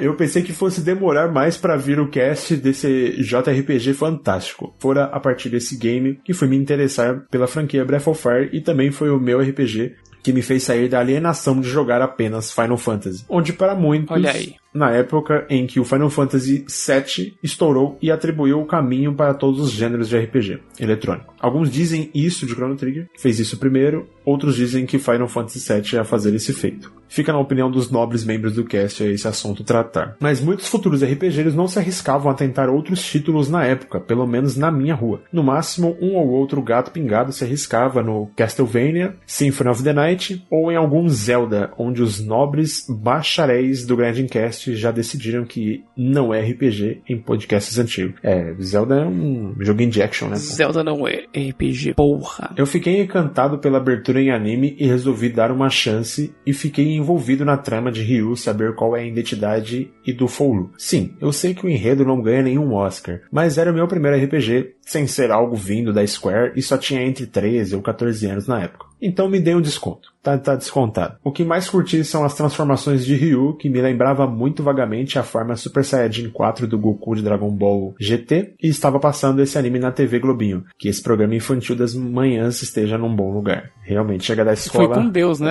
É, chega da escola, almoçar, assistindo Dragon Ball. Naqueles tempos, o personagem quase não mudava em- em aparência, mas achava incrível eu usar essas transformações nos chefes e invocar aqueles dragões nos ataques. Era o que eu mais gostava, eram as animações. Quando você usava alguma magia de dragão e aí mostrava a forma do dragão, foi o que me motivou também a, a ir atrás das pedras, né? Pelo menos as que eu achei, né? Eu acho que eu passei umas duas Uhum. pra ver as formas lá. Ah, eu passei várias. Ficou batido. Ficou com Deus. Apenas discordo um pouco do Muriel sobre o carisma dos personagens. Concordo que o personagem que tem maior desenvolvimento é o Foulu, apesar dele aparecer pouco, mas sinto carinho pelo Cray, Úrsula, Cias, Ershin, além de Nina e Ryu, que acho esse o melhor design da dupla da quadrilogia. Boff Dragon Quarter no existe. e quanto menos falarmos do ridículo Boff para celulares, melhor. Então somente considero os quatro jogos iniciais. Cara, é, é o que eu falei ali. Tipo assim, gosto do- de alguns personagens desse jogo pelos motivos errados, É, sabe? uhum. Acho o Cias legal pra caralho. Ele é um cachorro samurai bêbado, sabe? Sim. Ele é muito style, ele é muito estiloso e tal. Só que o que, que ele entrega pra mim no jogo? Ele não entrega quase nada, velho. Não é nada. Praticamente nada. Então eu gosto dele porque ele é maneiro porque ele é bom em combate, mas ele não é um bom personagem, infelizmente, né? Sim. É, Esse daí é o problema do, do carisma, né? Ele passa um carisma apenas no visual. Essa impressão apenas no visual, sabe? Então, isso é que é foda. Gosto muito da aparência de todos eles, mas detesto todos eles na história. É isso aí. Ele continua aqui, onde me envolvia na angústia da Nina em achar sua irmã e dela sentir amor pelo Cray. É, que isso aqui é um problema na tradução do jogo, né? Na verdade, ela não sentia amor pelo Cray, né? Foi uma, foi uma maneira que eles traduziram meio errado e aí ficou parecendo isso. Sobre a filosofia da Ershin em ser ou não humana, que vive há tanto tempo naquela roupa de metal e até momentos cômicos, ou não, onde a Úrsula, para provar que não é homem, ela baixou as calças no navio. Gosto. A Úrsula que também que resolve um conflito da maneira mais simples e direta, né? Dá só um tiro no cara e acabou. Ela mandou um a lá de Indiana Jones. Né? Não lembro o contexto da cena, mas era pra ser algo engraçado e quando o Foulu quase pensa em desistir de sua vingança, quando ele conhece a garota que o acolhe e fica apaixonada por ele, ele e bate uma tristeza sobre o seu fim. É essa cena aí que, né, todo mundo sabe o que aconteceu ali quando ele, quando ele vai dormir. Sim. Obrigado por esse podcast onde me fez relembrar desse game que já terminei três vezes em momentos diferentes da minha vida. Eu só queria que a Capcom resolvesse lançar um novo BOF no estilo desse 4. Quem fez esse game estava com muito carinho pela franquia. Pena que quando chegou a era PS2, sabes lá porque fizeram aquele jogo lá. Quem sabe algum dia sonhar ainda é de graça e não e não preço cobrado por DLCs. Tomara que a Capcom mesmo traga aí um buff novo, né? Um, quem sabe um dia revivendo aí a, essa linha da franquia e faça um trabalho bem feito, né? Com um roteiro legal, personagens legais, que infelizmente esse jogo carece um pouco. É, é bem isso, né? Se for trazer, quer falar, traga tipo parecido com o 4. Assim, melhor do que trazer parecido com o 5 ou 6, né? Mas É, se for mais parecido com o 3 é melhor, né? Sim, sim. E cara, a gente recebeu aqui um feedback do Manuel e assim, eu recebi ele através do meu Engage. Aí eu fui ligar ele aqui e ele começou a brilhar e de repente o que aconteceu? O Manuel se materializou aqui do meu lado para ler o feedback dele. Pois é, nunca duvidem do poder do N-Gage de transcender as leis da física e do espaço Espero agora não ficar careca. não, assim, não, não tem problema, porque careca eu já tô, né, cara? Mas. Seu problema não é perder o cabelo, é perder Nossa, a barba. Isso seria triste também. Vai, Manuel, leia o seu feedback. Bem, vou ler meu feedback aqui. A priori eu nem ia fazer o feedback, sabe? Porque, tipo, eu fui anexado pelo Grading Cast novamente. Eu tinha a página Bom Dia RPG, é que estava dando umas certas visibilidades no Alvanista. E aí eu fui tragado por esse conglomerado capitalista. A página foi comprada por 2 quilos de carne de, costela, de costela bovina.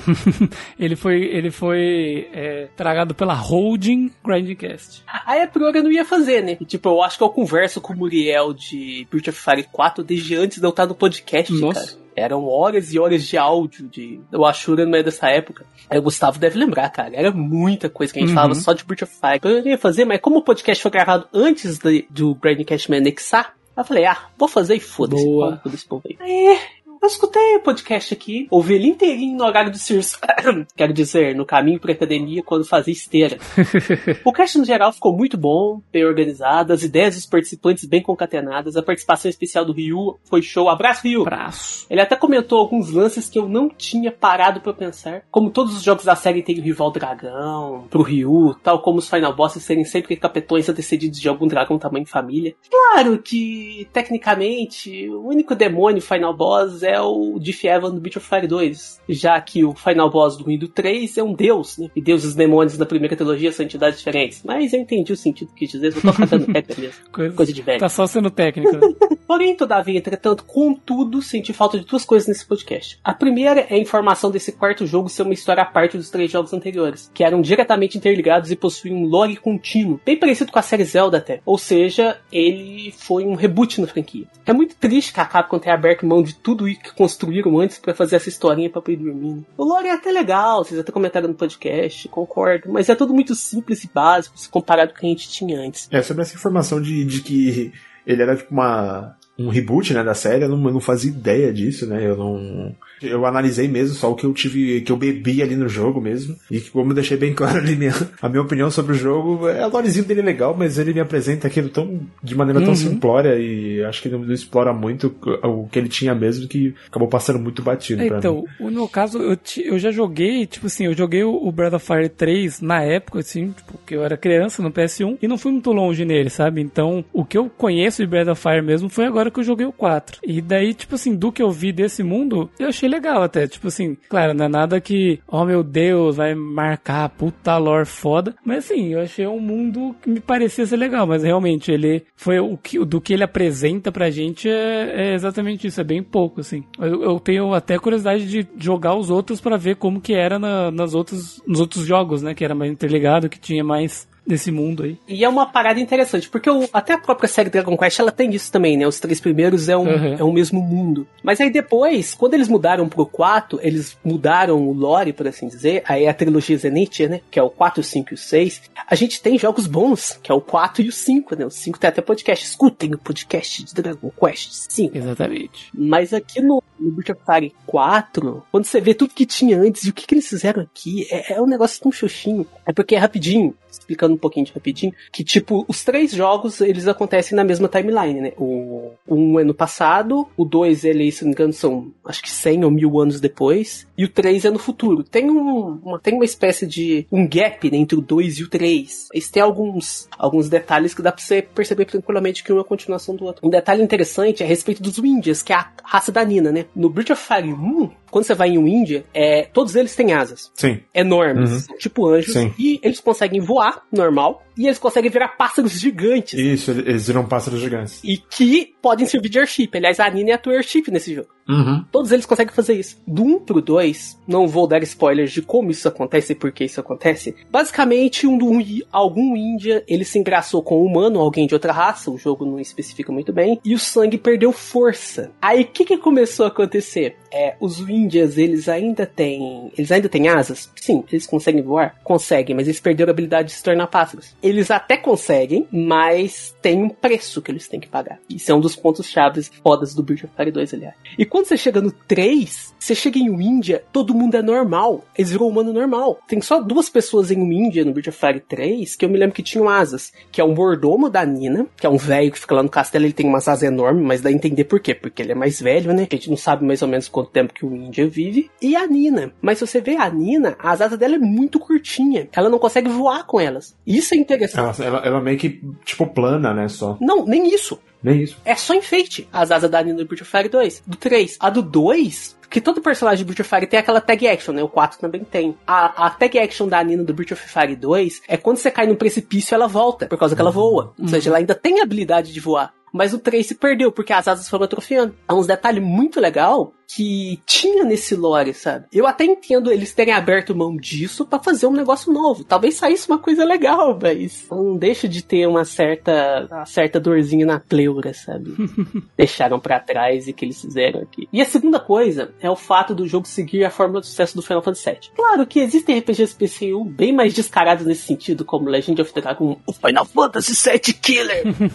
Mas of Fire 4 também bebe um pouco dessa fonte. A gente tem um cientista malvado que é o vilão moral da coisa toda, chamado Rojo, quero dizer Yuna. Isso, ele chama Yuna. Yuna. É. aham. Temos o canhão Mako, quero dizer Carronade. Um cara sem carisma poderoso de cabelos longos brancos, que é um Cetra, quero dizer o Endless. E tem uma ligação com o protagonista desmemoriado, o Claude, melhor dizendo, Jorge. E sem contar os minigames em demasia, as transformações do Ryu Quilombo de mais assumos do Final Fantasy VII. Aliás, é, até esses dias pra trás, eu jurava que, as, que no Breath of Fire 4 eram summons que o Ryu fazia. Mas não são summons, ele, Ele- vira aqueles dragões de Ele transforma, ele transforma. é. ele transforma. Só que como a transformação é em duas etapas, te passa essa sensação de ser uma invocação. Teve até um feedback que vocês acabaram de ler que o cara falou, né? Invocação. Uhum. Eu só fui saber quando eu li no wiki que não era summon, que ele virava aqueles bichos. É, abrir mão disso tudo porque que eles tinham construído, né? Depois de três jogos durante todo esse tempo. Pra fazer isso, na boa, me dá um pouco de aço. Tanto que eu tenho mais ojeriza do Breath of Fire 4 do que do 5. Vixe! Eu não digo É, que o- o 5 ele é melhor que o 4, nem fudendo, obviamente. O 5 uma desgraça. Mas eu entendo. Mas se eu olho os dois, se eu olhar a capa dos dois, se me mostrar uma capa do 4 e uma capa do 5, a capa do 4 vai me dar mais engolhação de estômago. Justamente por causa disso. Entendi. Essa relação com Final Fantasy VII eu não, eu, eu não, não, não tinha noção e, e realmente é engraçado, porque eu não, eu, nunca, eu não joguei o 7, né? Mas Manuel realmente ele relacionou, eu, tipo, sei das coisas da lore assim do 7 e realmente conseguiu relacionar várias coisas que são realmente iguais, cara. Cara, você comentou aí é, minigames em demasia. O Final Fantasy VII até tem bastante minigame, mas o 4 os caras perderam muito a mão, velho. Muito a mão. Nunca vi um jogo com tanto minigame. Tem mais. Era tem um mais, número babacamente grande. Galinha do caralho. É porque eu até entendo um pouco o lado da Capcom, porque empresas só querem saber de dinheiro. O Breath of Fire 3, ele saiu, no meu, se não me engano, bem perto do Final Fantasy VII, então Uhum. ele vendeu bem, mas não vendeu tão bem. Eu acho que a definição de boas vendas, elas mudaram depois de Final Fantasy VII. Sim, sim, é. Aí eu não vi, eu não pesquisei mais sobre o desenvolvimento do Breath of Fire 4 nesse sentido, essa questão criativa e tudo mais, mas eu não acho difícil a gente imaginar, né, os caras da Capcom, oh, a gente tem que fazer um quarto jogo aqui, vamos tentar fazer ele vender mais, vamos pegar essa formulazinha aqui de sucesso e usar alguns elementos aqui. E fazer um jogo Então- visualmente bonito pra caralho. É lindo, né, cara? Puta que pariu. É muito bonito o Breath of Fire 4. O problema é que misturar 3D com 2D. Ah, É, os boss realmente ficam cansados. não. É, os únicos pontos que eu tenho a reclamar do design é essa, esses 3D meio esquisito, mas a arte 2D dele é muito Uhum. bonita, né? Velho, o que, que é aquilo? É, cara, eles fizeram força pra fazer aquele dragão, aquela, aquele final, aquela forma final do Follow. Aquele dragão é feio. Por que, que ele virou aquilo? Você olha a forma Kaiser dele, da invocação, é bonito. Parece uma libélula. Agora ele vira aquele bicho branco dentuço. Que, que merda que é aquela? É algum livro de terror de criança, Capcom? ele é feio. É claro, né, que, continuando, claro que tem a pauta e tudo mais que vocês precisavam seguir. E talvez comentar sobre essas coisas fosse desviar o assunto em demasia para outro ponto não tão importante pro podcast. Porém, isso não ter sequer sido citado, acho que uma hora o Gustavo comenta sobre o canhão Carronade rapidamente. Nem uma hora, nem que seja um piquitinho de nada, me incomodou um pouco. Na verdade, eu achei que o convidado ele ia comentar sobre isso. Ah, é, principalmente a questão do lore e tudo mais, sabe? Uhum. Que não é uma continuação. Mas é isso aí, o podcast foi show, Cias é foda, a Úrsula é duca, a irmã da Alina morreu porque eles ficaram perdendo tempo com o minigame ao invés de ir atrás dela. Sim. Isso é verdade. E a Days, cara, não é só o waifu do jogo, ele é o waifu da série inteira, maldita lata desgraçada da Erishin. Uhum. E eu devia ter desejado no final pra aquela lata velha explodir e pra Days ganhar corpo. Uhum. Aí seria o, o very good end. Eu queria que a Daisy ganhasse um corpo, hein? Não queria dizer nada não, mas esse é, esse é o É, meu é- desejo. Isso, esse é outro ponto também, né, cara? Que eles tiraram a forma naga da Days. É, o Muriel comentou. É, ele comentou. Outra coisa interessante que tinha no, no Breath of Fire, que, que é muito parecido com Zelda, é essa. Que Zelda ele gira em torno da, do eterno conflito entre sabedoria, força e coragem, né? Sabedoria é Zelda, coragem o Link, força o Ganon. Uhum. Todo jogo vai ter um desses três filhos da puta. O Breath of Fire ele tinha uma pegada parecida. Sempre tinha o Ryu, a Nina, a Days e a, a deusa no final, né? Uhum. Até um dos problemas que eu considero do Breath of Fire 3 é o fato da Daisy ela não ser jogável, né? Ela é um mestre. Sim. E, e o, o que é mais filho da puta é que eles mantiveram a personalidade da Daisy. Porque todo mundo do, do Breath of Fire 4 é aquele bando de colher de chuchu, né? É igual Gerard Walking.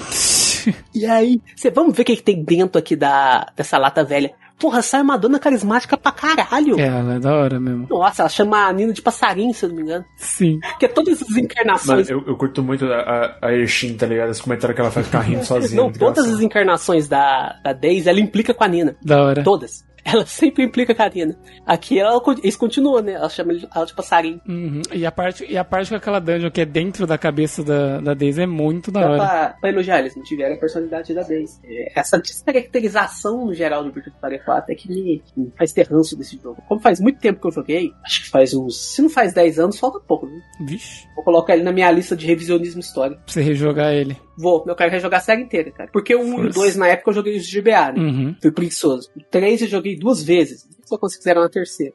E o 4, ele foi o primeiro que eu joguei. Uhum. Por algum motivo, eu não lembro porque eu joguei de trás pra frente. Eu tinha acabado de jogar Final Fantasy VII. Então por isso que eu percebi essas idiosincrasias, as semelhanças dos dois. E eu fiquei puto. Ajudou a ficar mais puto. Não, eu fiquei puto com o Foulu. Falei, puta que pariu, o que, que esse Sephiroth tá fazendo aí de novo? Ele não é tão parecido com o Sephiroth assim. Não, não é. Só do cara ser overpower cabelo branco já me deixou puto.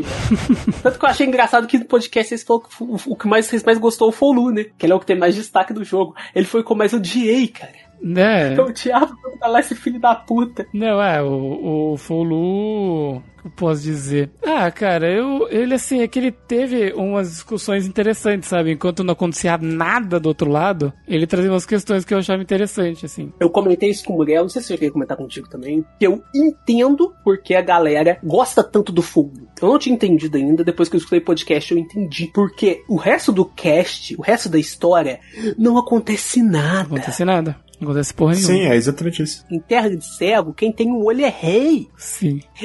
Tem olho nessa porra é o Foulu. Sim, mas é muito cansado o, o- o elenco principal ali da série, né? É, São, porra, foi, são 20 horas de gameplay pra começar a acontecer alguma coisa, É, na sabe? história deles ali. E os dois melhores personagens, que é a Cia, o Cias e a, e a Days, e a Days não, e a Úrsula. e a Úrsula, eles são os últimos que entram na party. O Cias não tem destaque nenhum, eles ainda nerfam ele, né? Colocam ele gago. E a Úrsula, velho, faz alguma coisa. Então é muito triste. Mas esse é o meu feedback, meus amigos. É isso aí, cara. Muito obrigado aí por, por ter dado feedback e por ter vindo ler ele aqui ao vivaço pra galera. Nada, cara, disponha. Mas bom, cara, que bom que você gostou aí do, do, do podcast. Se sentiu representado aí com a gente falando, Sim.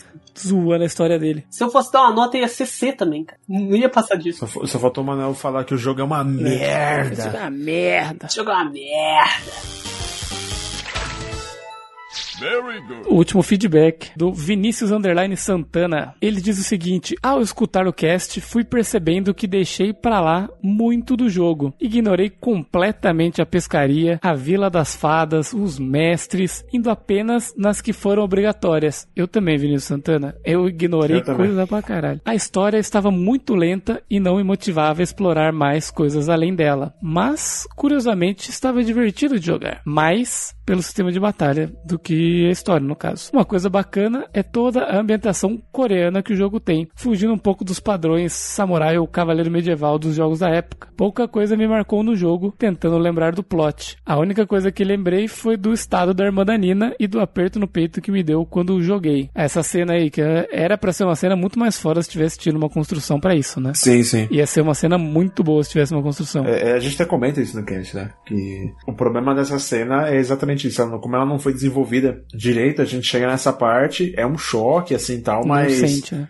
É, poderia ter sido algo muito uhum. Ainda tenho vontade de jogar os anteriores. Está na fila infinita de jogos a se jogar. Boa, Vinícius, eu também tenho, cara. E assim, do que eu sei, né, do que falam, pelo que eu vi, o primeiro, ele é pior que o 4, né? No, num geral, a galera fala que o primeiro é meio cansado mesmo, assim. Aí o 2 é bem legal e o 3 é o melhor da franquia. Então, se for jogar na ordem, acho que talvez seria uma boa jogar um, 2 e 3 agora. É, e pega as versões de GBA, que elas diminuíram o grinding, corrigiram problemas de tradução. As, até as cores são bem mais vívidas, o jogo é mais bonito. tem, tem até o mod, tem até gente que se incomoda, porque o Breath of Fire 2 ele é meio sombrio, né? Tem uma história meio, séria, meio sombria. Uhum. Gente que se incomoda com com a paleta de cores do GBA. Fizeram até mod, cara, para deixar ele com a paleta de cor do Super Nintendo. Hum, olha aí, interessante. É isso, então acabamos o Questlog. Yeah! É isso aí, pessoal. Então, continue mandando feedbacks pra gente aqui que a gente vai ler com o maior prazer. O próximo podcast aí que, que saiu, né? É o Final Fantasy Tactics. Muito obrigado aí ao Ashura, ao Manuel que veio aqui ler o, o, a declaração dele aqui pra gente. Muito obrigado aí, cara, por, por ter vindo aí. Nada, cara. Precisando, você sabe onde me encontrar. Beleza. Então, valeu, pessoal. Até mais e falou! Falou! falou!